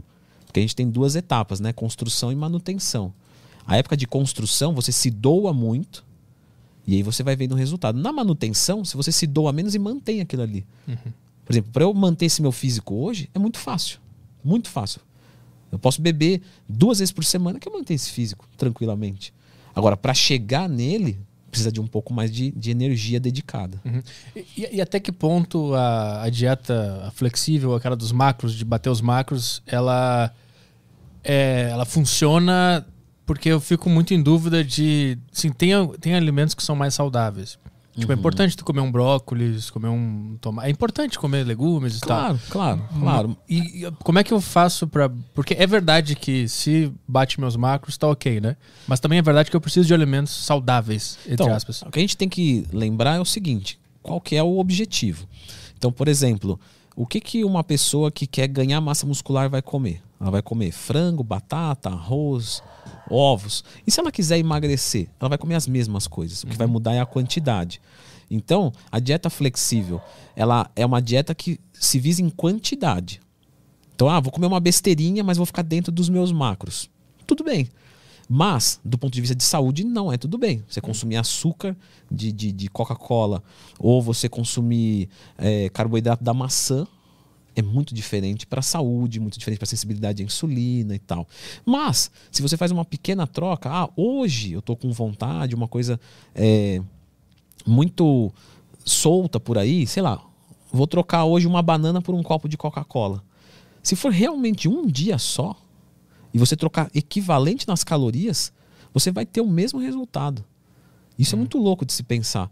Só que aí o pessoal perde a mão. Tá, então eu vou trocar isso, no almoço eu troco aquilo. Tá. Aí a dieta vira um, um lixo. Uhum. Então não é isso. A dieta flexível é você consumir no mínimo 95% das suas calorias de qualquer alimento saudável, né? E os 5% você encaixa uma besteirinha. Tranquilo. Uhum. Para quem não é atleta, isso é absolutamente irrelevante. Uhum. Agora, não pode perder a mão. Eu vejo que eu, que eu vejo a galera perdendo a mão. Faz uma troca dessa, não deu nada faz outra, faz outra. Daqui a pouco tá comendo metade do dia lixo e metade limpo. É. Aí começa a fazer mal para a saúde, atrapalhar os resultados mesmo. É, essa que era a minha, a minha questão, eu acho. Se o cara comer, faz de conta, 2.500 calorias só de coisa saudável, ou comer 2.500 calorias, bate as proteínas, mas o resto é tudo lixo. Qual é a diferença desses dois caras? Batendo a mesma Ó, proteína e caloria. Vamos, vamos trazer um outro exemplo bem grotesco. É, se eu consumir mil calorias por dia para emagrecer, um número hipotético, vamos dizer que o meu número é mil. Se eu consumir essas mil de frango e arroz e eu consumir essas mil de sorvete, Coca-Cola, assim, não vou nem bater proteína nada. Os dois vão perder peso. Tá? E provavelmente os dois vão ter melhoras de marcadores de saúde.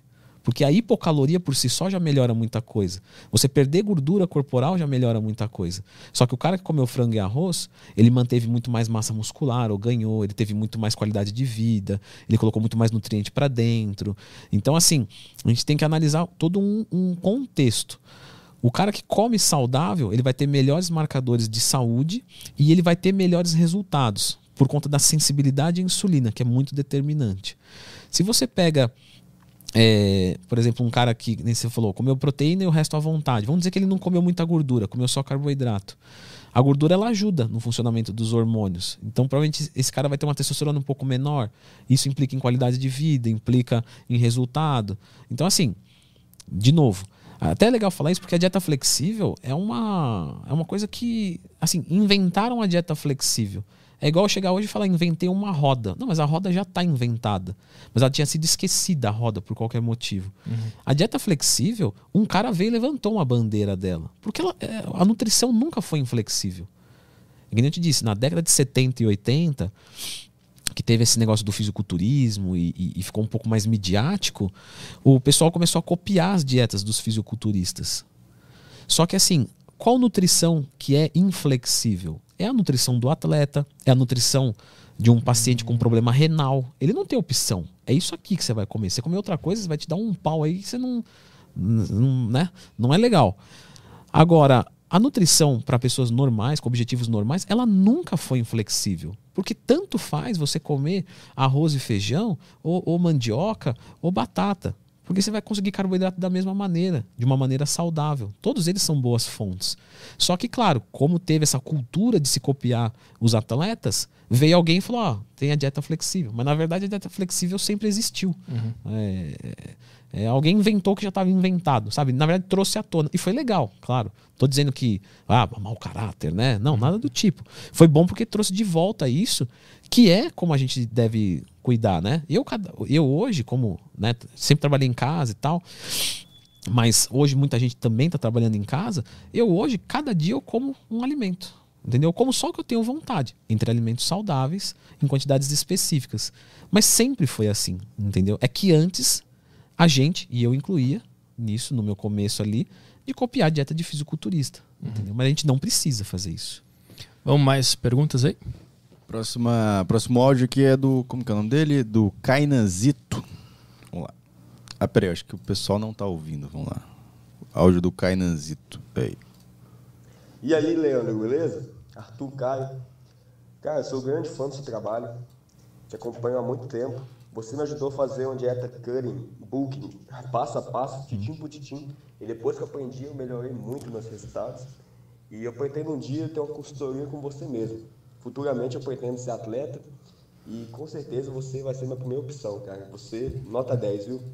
Mas a pergunta que eu queria fazer para você é quais que são o, os, as consequências né, para a nossa saúde fazer Blasting Cruise todo santo ano até aposentar. No caso ali entre os 50 e 55 anos. Quando você chegar lá, que que, como é que vai estar a sua saúde? O que, que vai estar mais assim, fudido drasticamente? É isso. Valeu, Legal. abraços, viu? Boa Sucesso pergunta. Sucesso aí, cada vez mais para você. Valeu para todos nós. Amém, né? é, cara, muito boa pergunta. Vamos dar uma pequena introdução pro pessoal, né? Blast Cruise, sabe o que é? Eu ia perguntar o que, o que é isso. Blast Cruise é o seguinte: é, cruise vem de cruzeiro, né? E Blast vem de porrada, vamos dizer assim. Então, como que é um protocolo de um fisiculturista? É o famoso Blast Cruise, que nada mais é do que usar hormônios em doses altas E aí você constrói, ganha e tal. Só que, claro, o colateral vem acumulando, vem acumulando, acumulando. E aí você faz um cruise. Um cruise é o quê? Você reduz a dose do hormônio para uma coisa mais de manutenção. E aí você veleja naquele período. Então você faz, por exemplo, dois, três meses com droga, com, com bastante droga, com quantidade alta, e, e ganha. Só que aí, se continuar assim, você vai morrer. Então você vem reduz mais dois, três meses, mas você não para nunca de tomar hormônios. Então você entra numa dose de manutenção de testosterona, que ainda assim é acima do seu nível de, de produção que você quer performance. Então, ou seja, mesmo no cruise você continua tendo colaterais. São colaterais mais suaves, você estabiliza melhor a saúde. E aí a pessoa pergunta: qual que é a expectativa de vida nisso, de longo prazo? Não se sabe. Porque não tem estudos acompanhando várias pessoas sobre isso. O que a gente pode ver são, por exemplo, os atletas de fisiculturismo.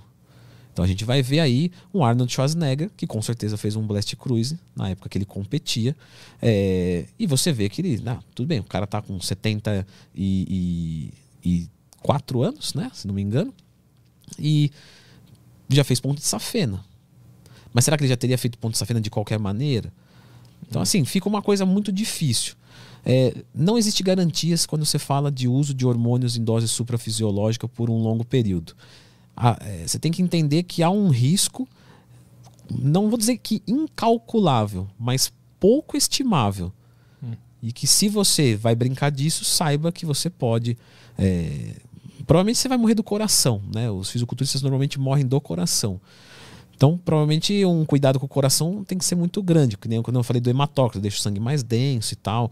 O colesterol, o colesterol alto não faz, não diminui nossa expectativa de vida.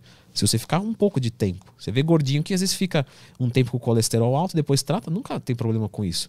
Agora, o colesterol alto por muito tempo, e quando você faz o blast cruise, ele normalmente fica ruim por muito tempo, pode encurtar a tua vida. Mas aí você tem predisposição. Tem gente que eu já atendi que com dose pequenininha a saúde do cara vai pro ralo. Tem cara que com dose grande, a saúde do cara segura. Genética de aguentar. Uhum. Então é muito assim difícil dizer essas coisas. Não, não dá para prever. É aquilo lá, aceite as consequências da vida que você acha que te faz melhor. Hum, o risco você vai correr.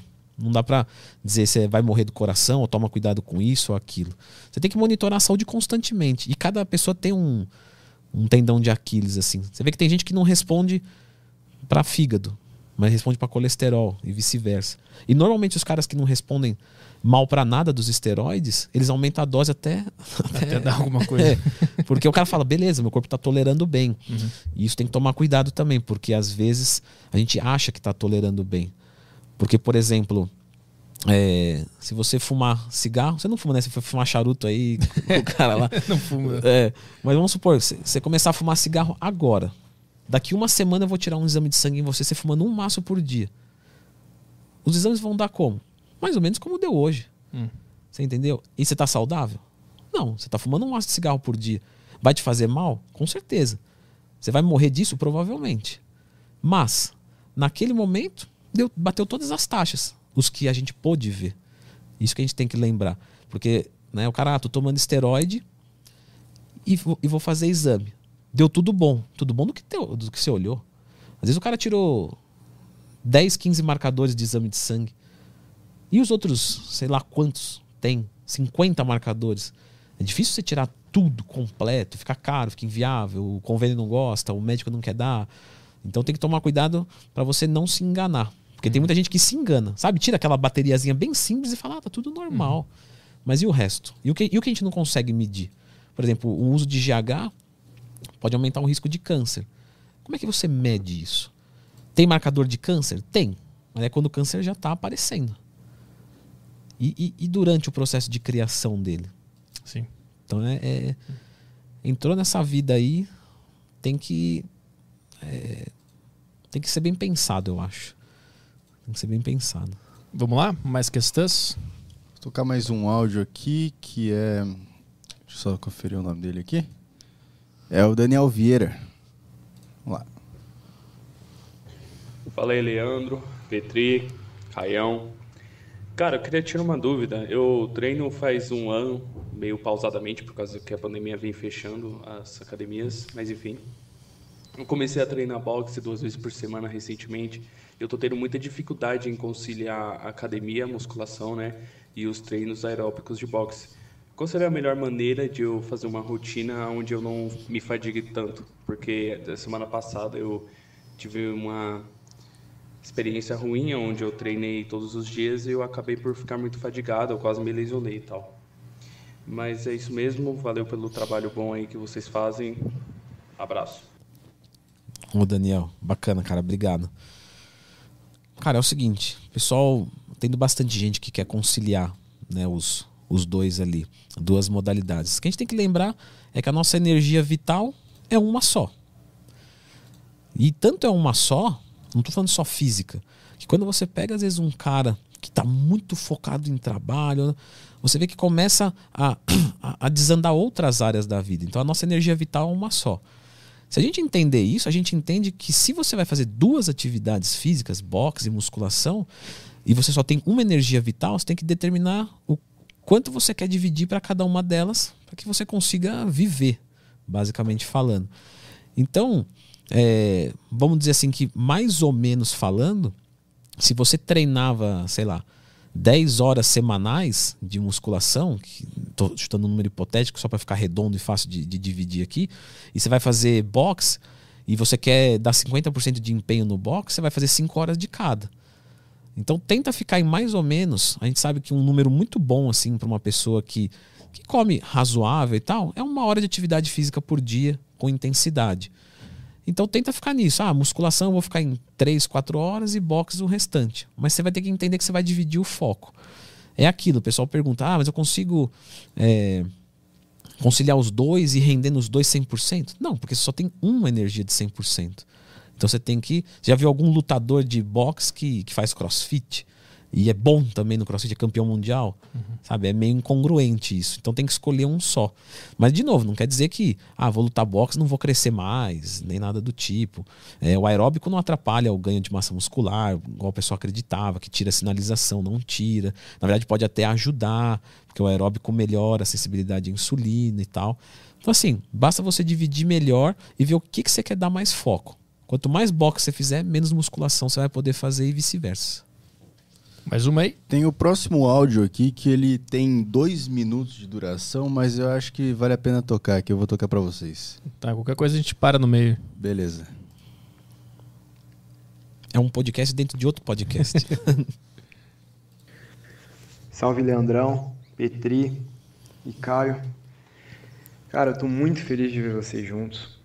É, vocês mesmo produzindo conteúdos completamente diferentes vocês me ajudaram muito a mudar meu estilo de vida e a dar um pequeno rumo nela, ou grande, porque com 15 anos eu eu era obeso, com 16 eu mudei isso e com 17 agora eu estou no meu segundo cutting e e quando não tive ninguém para para me aconselhar nos meus momentos ruins e como isso poderia me ajudar, isso que eu treino, né? Em si, o treino dieta poderia me ajudar, foi escutando o podcast do Petri, que ele, em alguns determinados podcasts, alguns determinados episódios, ele aconselhava o pessoal ali a treinar quando não se sentia bem, né? Não estava levando, levando o que a vida, o direito. E e com o PT eu entrei na academia. E quando eu quis saber mais e mais e mais, foi aí que eu conheci o Leandrão e que fez parte do meus, do, faz parte até hoje dos meus cafés da manhã. Hum. E cara, só queria agradecer muito vocês, vocês me ajudaram mesmo.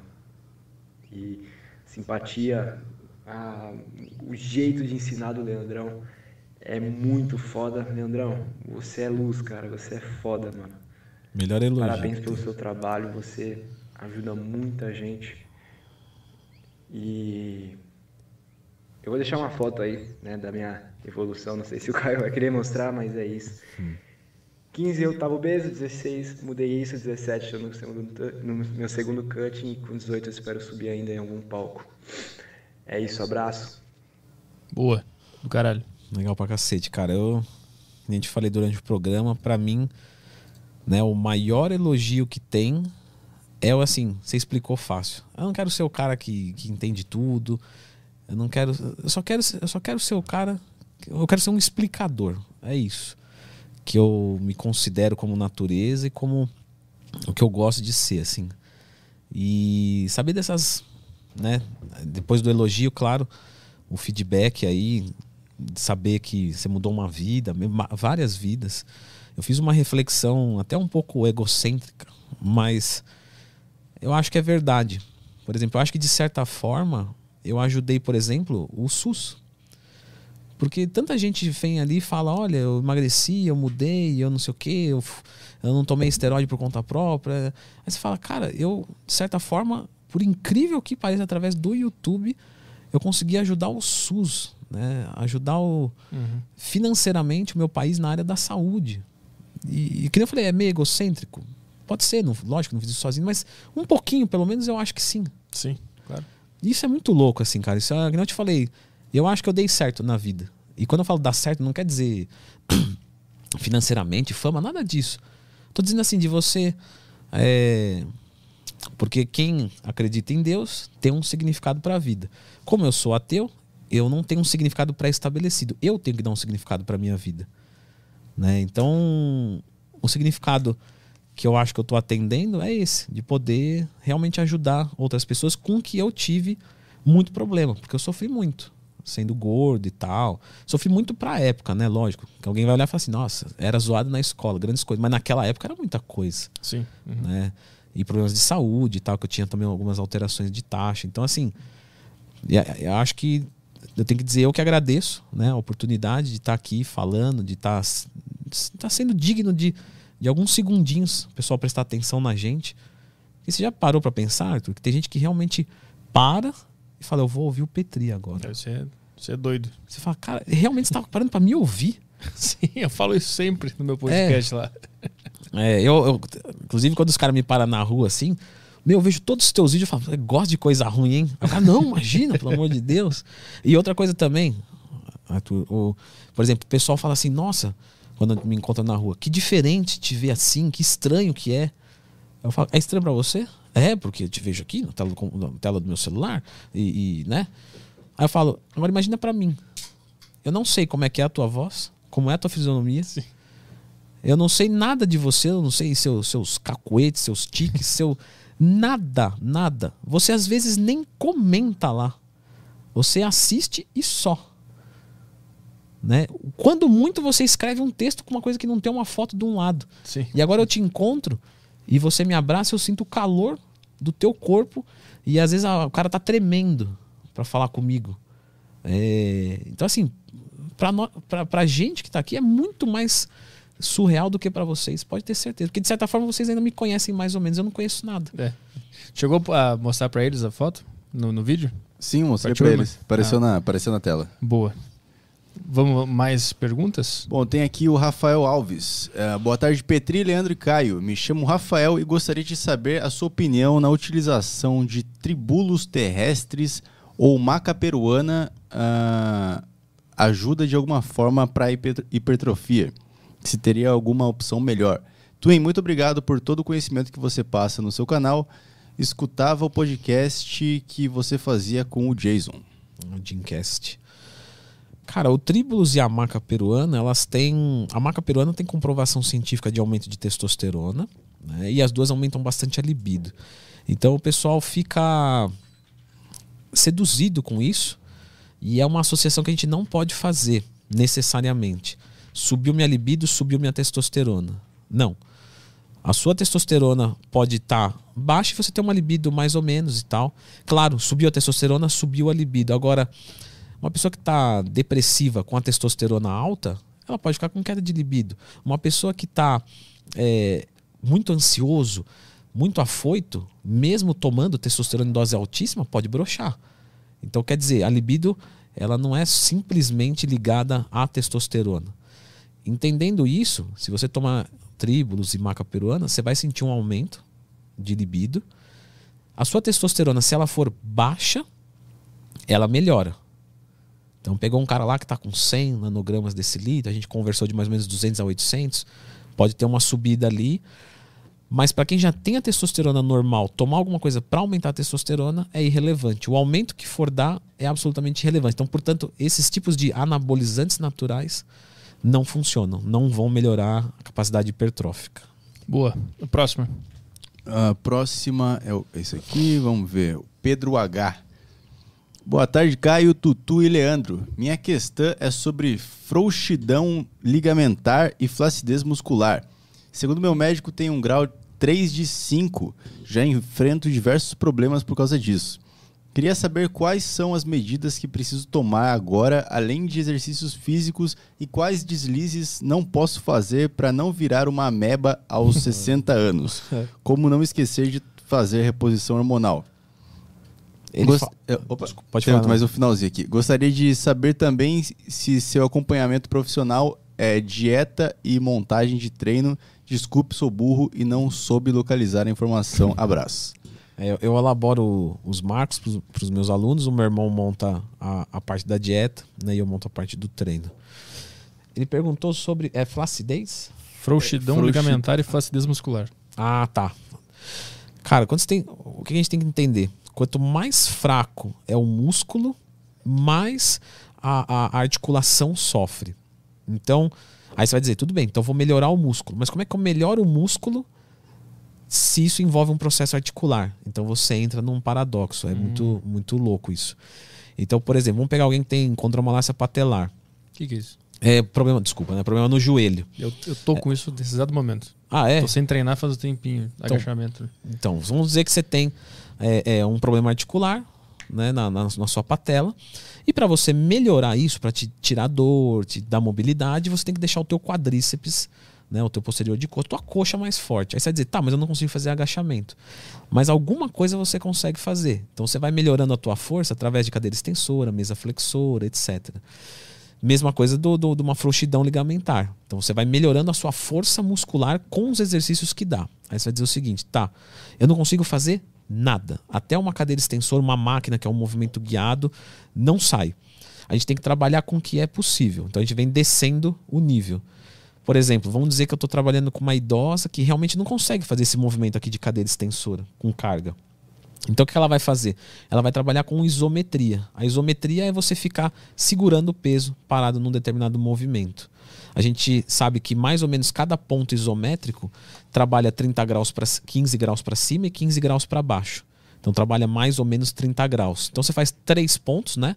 Vamos dizer, vou fazer uma cadeira extensora. Então eu faço logo aqui no comecinho, no meio e no final do movimento. Então eu trabalhei todo o arco possível e conforme a força vai subindo, eu vou conseguindo colocar movimentos, mais carga, aí eu vou agachando e aí eu vou me reabilitando. Claro que eu estou falando isso no melhor dos cenários, que a pessoa vai se reabilitar 100%. Às vezes tem alguns tipos de desgaste ou frouxidão que simplesmente não tem mais como ficar 100%, mas que fique o mais próximo possível, tá vendo? Essa progressão.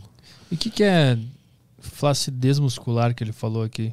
Eu, eu acredito que ele esteja falando assim do, do, de uma perda de massa muscular que também pode ser chamada de sarcopenia. Né? Então, perder massa muscular. A hipocinesia, que é a diminuição né, do, de movimentos, de é, menos atividade física, ficar parado, sedentário mesmo, ela cria um efeito sarcopênico, que a gente chama. Então, ao longo da vida, a gente vem perdendo massa muscular. Uhum. Mas se você se movimenta, né, simplesmente um, qualquer exercício físico que você faça já é o suficiente. Ah, entendi.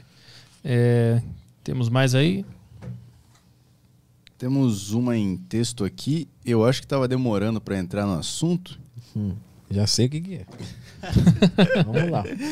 Boa tarde, pessoal. Leandro, estou começando agora o primeiro ciclo com 40 miligramas de oxandrolona por dia e 200 miligramas de deposteron a cada 10 dias, uh, com acompanhamento médico. Embora entenda que seja, é, embora entenda que seja uma dose tranquila, mas estava receoso de usar duas drogas para começar.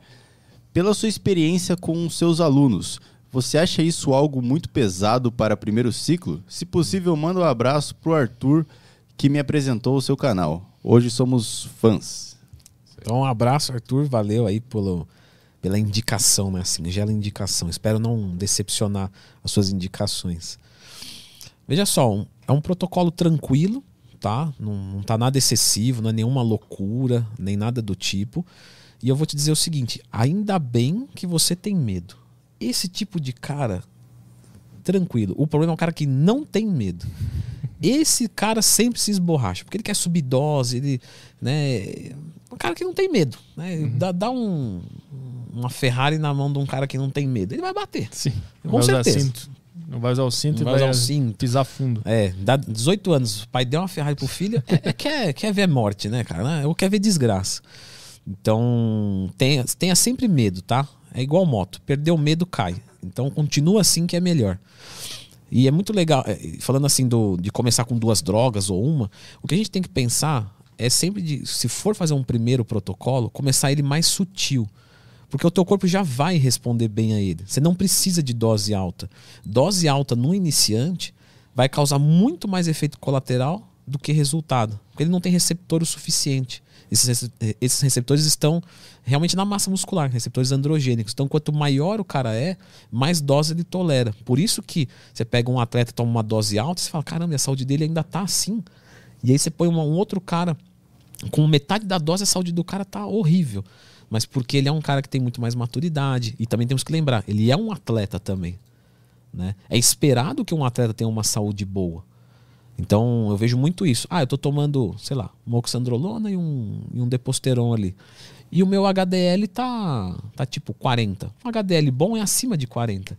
Mas você tem que considerar que você é um cara que faz exercício físico, é magro, faz dieta, e o seu HDL é só 40. Tinha que ser mais. Entendeu? E é nisso que cai. Você pode não entrar num marcador de saúde que não é saudável, mas você nunca vai ser o, o tão saudável quanto você poderia ser. Então, só para ficar fácil, eu tenho uma saúde de. É, eu preciso de, uma, de tirar nota 7, pelo menos. Mas aí, sem o esteroide, eu tiro 10. Com o esteroide, eu tiro 7. Você fala, 7 tá bom, passei. Mas 7 é o, é o nível do sedentário, às vezes. Então você tá com a saúde igual de um sedentário, só que você treina. Por quê? Porque você adicionou um fator de risco na, na, na sua saúde, na sua rotina. Mais áudios aqui? Tem um áudio aqui do Escalante, vamos lá. Boa tarde, Petri. Boa tarde, Caio e Leandro. Ótimo papo aí. Eu gostaria de saber se tem como fazer um jejum intermitente enquanto a gente está na fase de bulking, ganhando músculos. E se isso, de certa forma, é muito ruim, porque o jejum intermitente tem alguns benefícios para a mente que são interessantes para pessoas assim que tem uma vida do dia a dia de trabalho comum. E aí ele concluiu e não. Ah, acabou o áudio. Acabou aí. o áudio. Acabou o áudio. O jejum intermitente é só um jeito de você comer.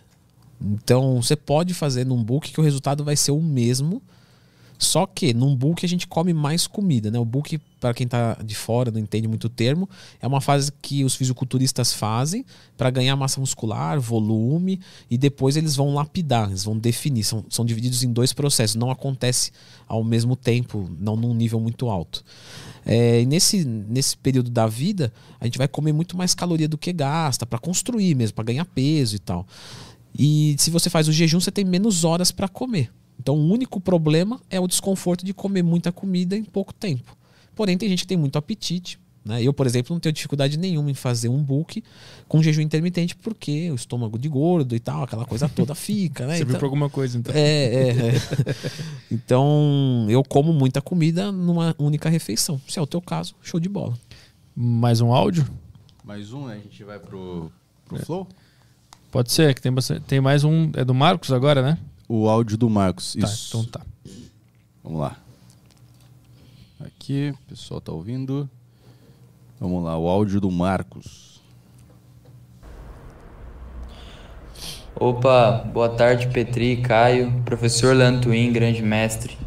É, eu tenho uma pergunta para o senhor. Eu gostaria de saber se o senhor acha que existe um grande problema na questão do mercado fitness porque ele está acabando com a cultura dos marombeiros, justamente pela forma do, de que toda essa, essa cultura do fitness vem crescendo, né? Principalmente no mercado, que é o que mais vende.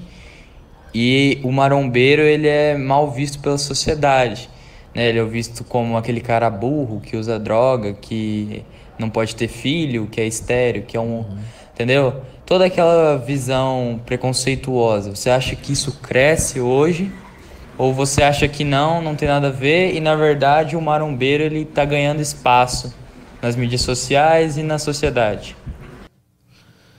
Cara, é que eu ia te dizer, assim, ouvindo o teu áudio, né? Eu acho que é o contrário. Eu acho que é o contrário. Eu acho que hoje o marombeiro ele é mais incluso do que antes.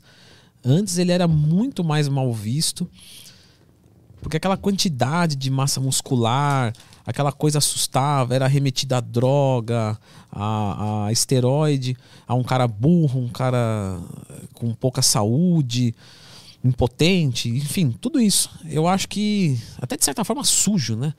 Teve marombeiro fedido, cara subaquento. Eu acho que essas coisas mudaram bastante hoje. Eu acho que mudaram bastante. É, eu sou da, da, da, área fitness, todo marombeiro é da área fitness, mas eu, eu sendo da área fitness, eu me considero um marombeiro também. Porque assim, você tem o cara da área fitness que é mais sabe, wellness, lifestyle e correr no parque e tal. O cara que puxa ferro, ele já entra para esse mundo marombeiro, da maromba e tal.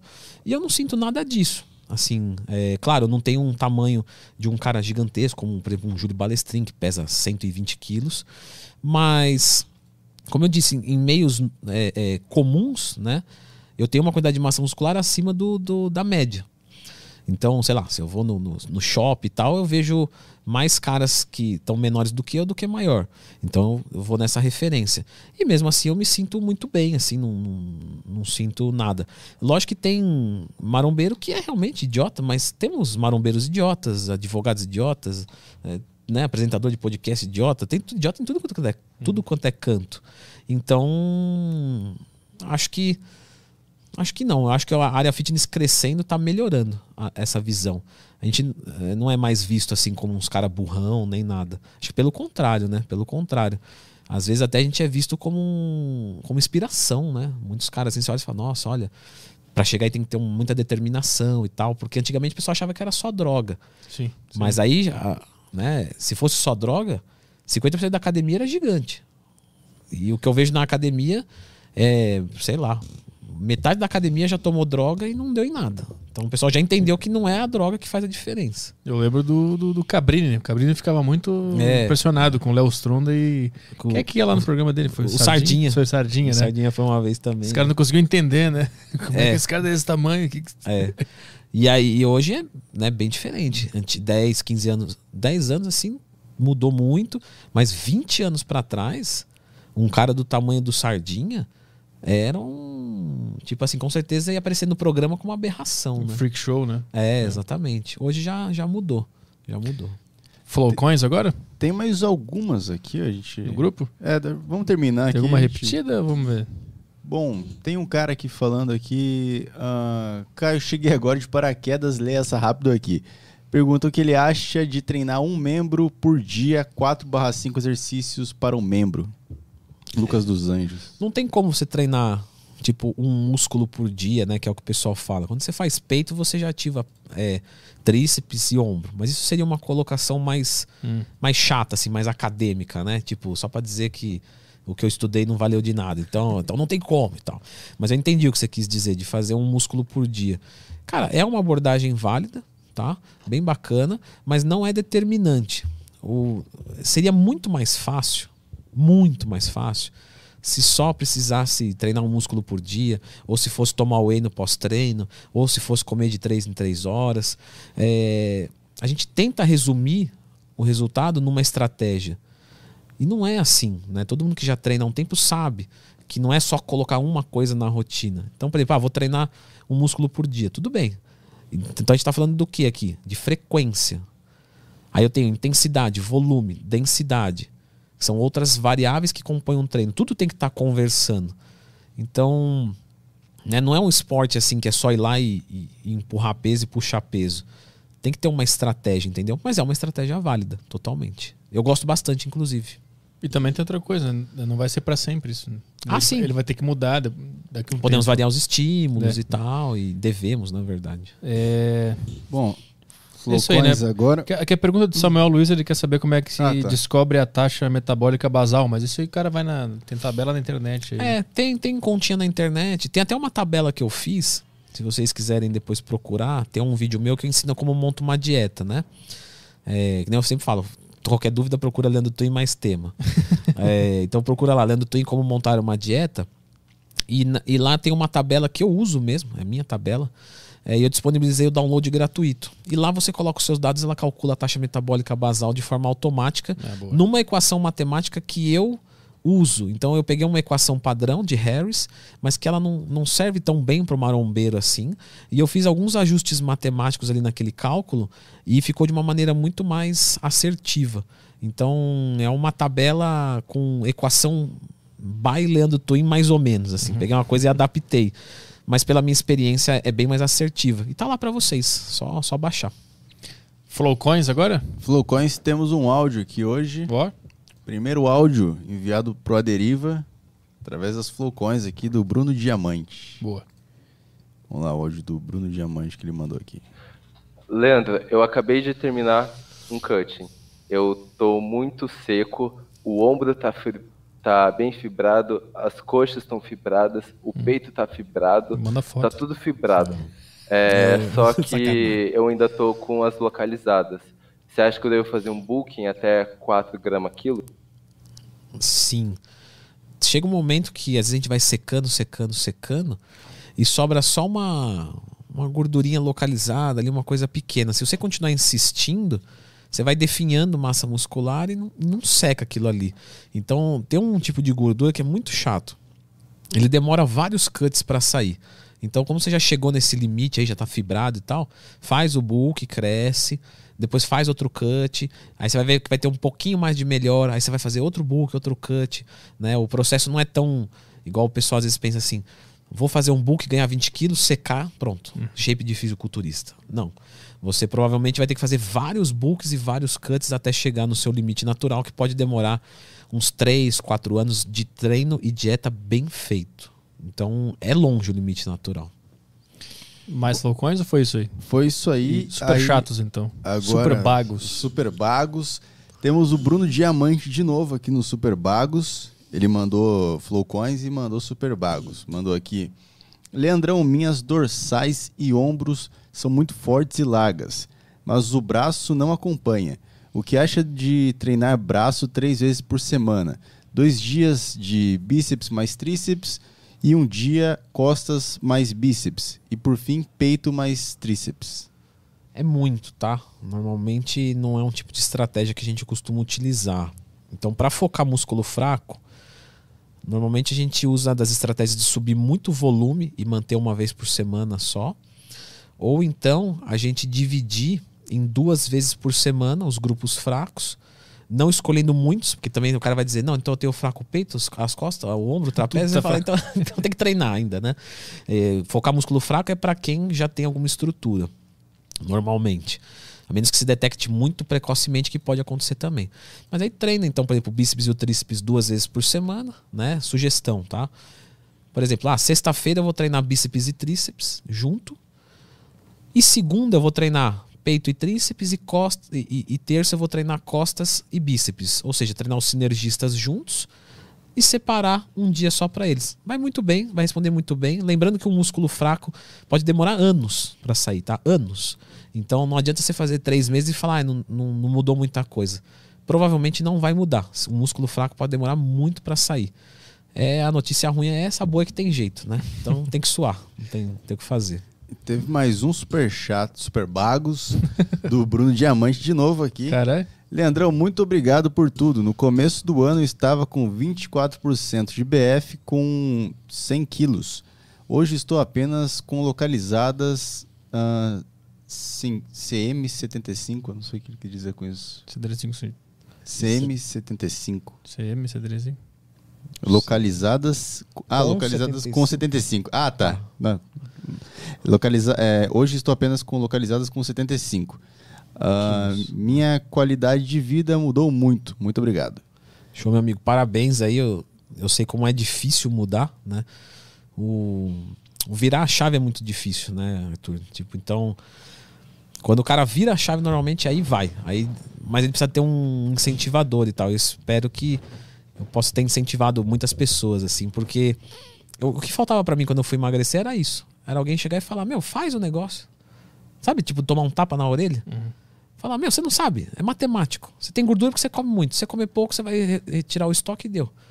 Sabe, um choque assim. Uhum. E às vezes eu dou uns, uns, uns puxões de orelha assim no vídeo, do meu jeito, né? Mais, mais sutil assim, mas legal, cara. Fico feliz aí pela, pela evolução. E, e tem aluno que não evolui? Tem, tem. Só que assim, é, é óbvio, entendeu? É uma coisa que todo mundo que, que trabalha com isso, quando o cara bate o olho, ele sabe se fez ou não. Uhum. Você entendeu? Então, quando eu vejo o aluno sentado, que eu vou chamar ele para entrar na sala, eu olho e falo: ele não fez. Ou ele não fez a dieta, ou ele, sabe, alguma coisa assim deixa muito claro pra gente. Mas pela experiência e tudo, claro que acontece, por exemplo, de assim, não lembro a última vez que isso aconteceu, mas poderia acontecer de um cara eu passar um programa pro cara e passar um mês ele não evoluir? Sim. Porque o corpo humano ele é muito amplo, né? Mas qual que é a chance disso acontecer? Sem brincadeira, assim, não estou exagerando, mas é uma em mil. Talvez o cara tenha um problema hormonal, alguma coisa, vamos investigar, pegamos aqui, um erro daqui. Mas normalmente o cara que não tem resultado é o que não segue. Não tem muito. É, não tem muito o que errar. E como é, como é que tu faz pra. Tu dá um puxão de orelha? Tu, como é que tu aborda o cara? É, é sempre assim. Porque ele tá pagando ao mesmo tempo e tu. É, é né? sempre assim, ó. O cara senta, Aí eu. E aí, beleza? Tá e aí, fez tudo? Sim, sim, fiz tudo. Aí eu já olho a, a bioimpedância, olho o shape e falo, não fez, né? Eu falo, tá, mas fez tudo sem. Aí tem que, tem que ir cavocando. Fez tudo sem. Inclusive, fica a dica aí para quem atende e tal. É bem assim, tá? Quem atende sabe muito bem o que eu tô falando. É, você fez tudo? Fiz. Aí você fala, tá, mas fez tudo, tudo, tudo mesmo. Segunda, sábado certinho, cara. Não, é, teve realmente assim um, uns dois dias ali que eu que eu escapei, mas no geral eu fiz. Tá. Mas quando você escapou, foi como? Aí o cara conta. Aí você fala, tá. E a água, bebeu? Ah, é água. E, a, o, e, o, e a comida, você pesou ela? O cara, não, a maioria das vezes eu. Pe... Então, assim, o cara começa a entregar uhum. a, o, o, o Mas o, se, se você parar na primeira pergunta, todo mundo fez tudo. O pessoal, é, não digo que é por maldade, talvez até por inocência. Fala, fez tudo, o cara fala, fiz. Quando você começa a investigar, tem vários erros envolvidos. Aí você tem que ser muito claro e objetivo. Olha só. O. Sei lá. O Ayrton Senna só ganhava porque ele treinava. Né? Então, assim. Você vai levantar o troféu quando você se dedicar o suficiente para levantar um troféu. Qual que é o teu troféu? É o teu corpo? É. Então você precisa se dedicar. Eu não faço milagre. Eu não posso fazer nada. Na verdade, você pode fazer mais por você do que eu. Eu só posso te dar o direcionamento. Então você dá uma conscientização mesmo, pro cara olhar e falar, pô, depende de mim. Tipo assim, ó, meu, é o seguinte, eu tô te propondo aqui é uma maneira de você não sofrer. Mas você vai sofrer. Em determinado momento, você vai dormir com fome. Você entendeu isso? O cara fica, porra, é assim. Porque às vezes o cara vai seduzido, né? Tipo, não, acho que o Leandro vai dar um jeito. Cara, até certo ponto, igual eu te disse, num começo de uma dieta você não passar fome é uma coisa. Agora, num finalzinho, para tirar um restinho, você vai implicar em mais desconforto. Então você vai trazendo o cara para consciência. Porque normalmente o pessoal fica em fase de negação e depois aceitação. Então, isso já aconteceu várias vezes. Puta, Leandro, eu vi teu vídeo lá e tal. Você falou que tem que ir devagarinho no emagrecimento, quer perder um, um quilo, um quilo e meio por semana, mas esse quilo que perde não recupera mais e tal. Mas eu falei, nada a ver, vou, vou zerar o carboidrato, vou fazer uma dieta do HCG e vou comer 500 calorias por dia, tomar Venvance e Ozempic para tirar o apetite e vamos meter bala nisso aí. Aí o cara faz, perde, o pe perde peso, porque, claro, né, não tem nem como não perder. Só que depois recupera tudo, sofre pra caramba e tal. Então, aí depois dessa fase de negação, ele vem a fase de aceitação. Tá, eu já fiz tudo o que tinha para fazer, já me ferrei, deixa eu ver o que esse idiota tem a dizer aqui. Aí ele vai e faz e dá certo. o cara Porque... pulou, criou um monte de obstáculo que não precisava, né? Mas eu acho que é importante o cara passar também pra, pelas então, cagadas. Tem gente, né? que, é, tem gente que só aprende é. vivendo mesmo. E eu vou te dizer, eu sou desse cara cético. Então, se eu né, se eu tiver a experiência do negócio, é onde eu mais aprendo. Mas, às vezes custa caro. Comecei a aprender com o erro do outro. Uhum. Você fala, pô, se todo mundo fala para você fazer um, um déficit calórico moderado e não sei o que, lá, será que todo mundo tá errado? E, e, e se encher de, de anfetamina e, sabe, é, se, se, é, análogo do GLP-1, que é o Ozempic, né, que ele reduz o esvaziamento gástrico, que é uma, uma, droga boa até para emagrecimento, não estou discutindo que ela é ruim, mas eu digo, será que o caminho é se entupir de droga e fazer algo extremista? Não é.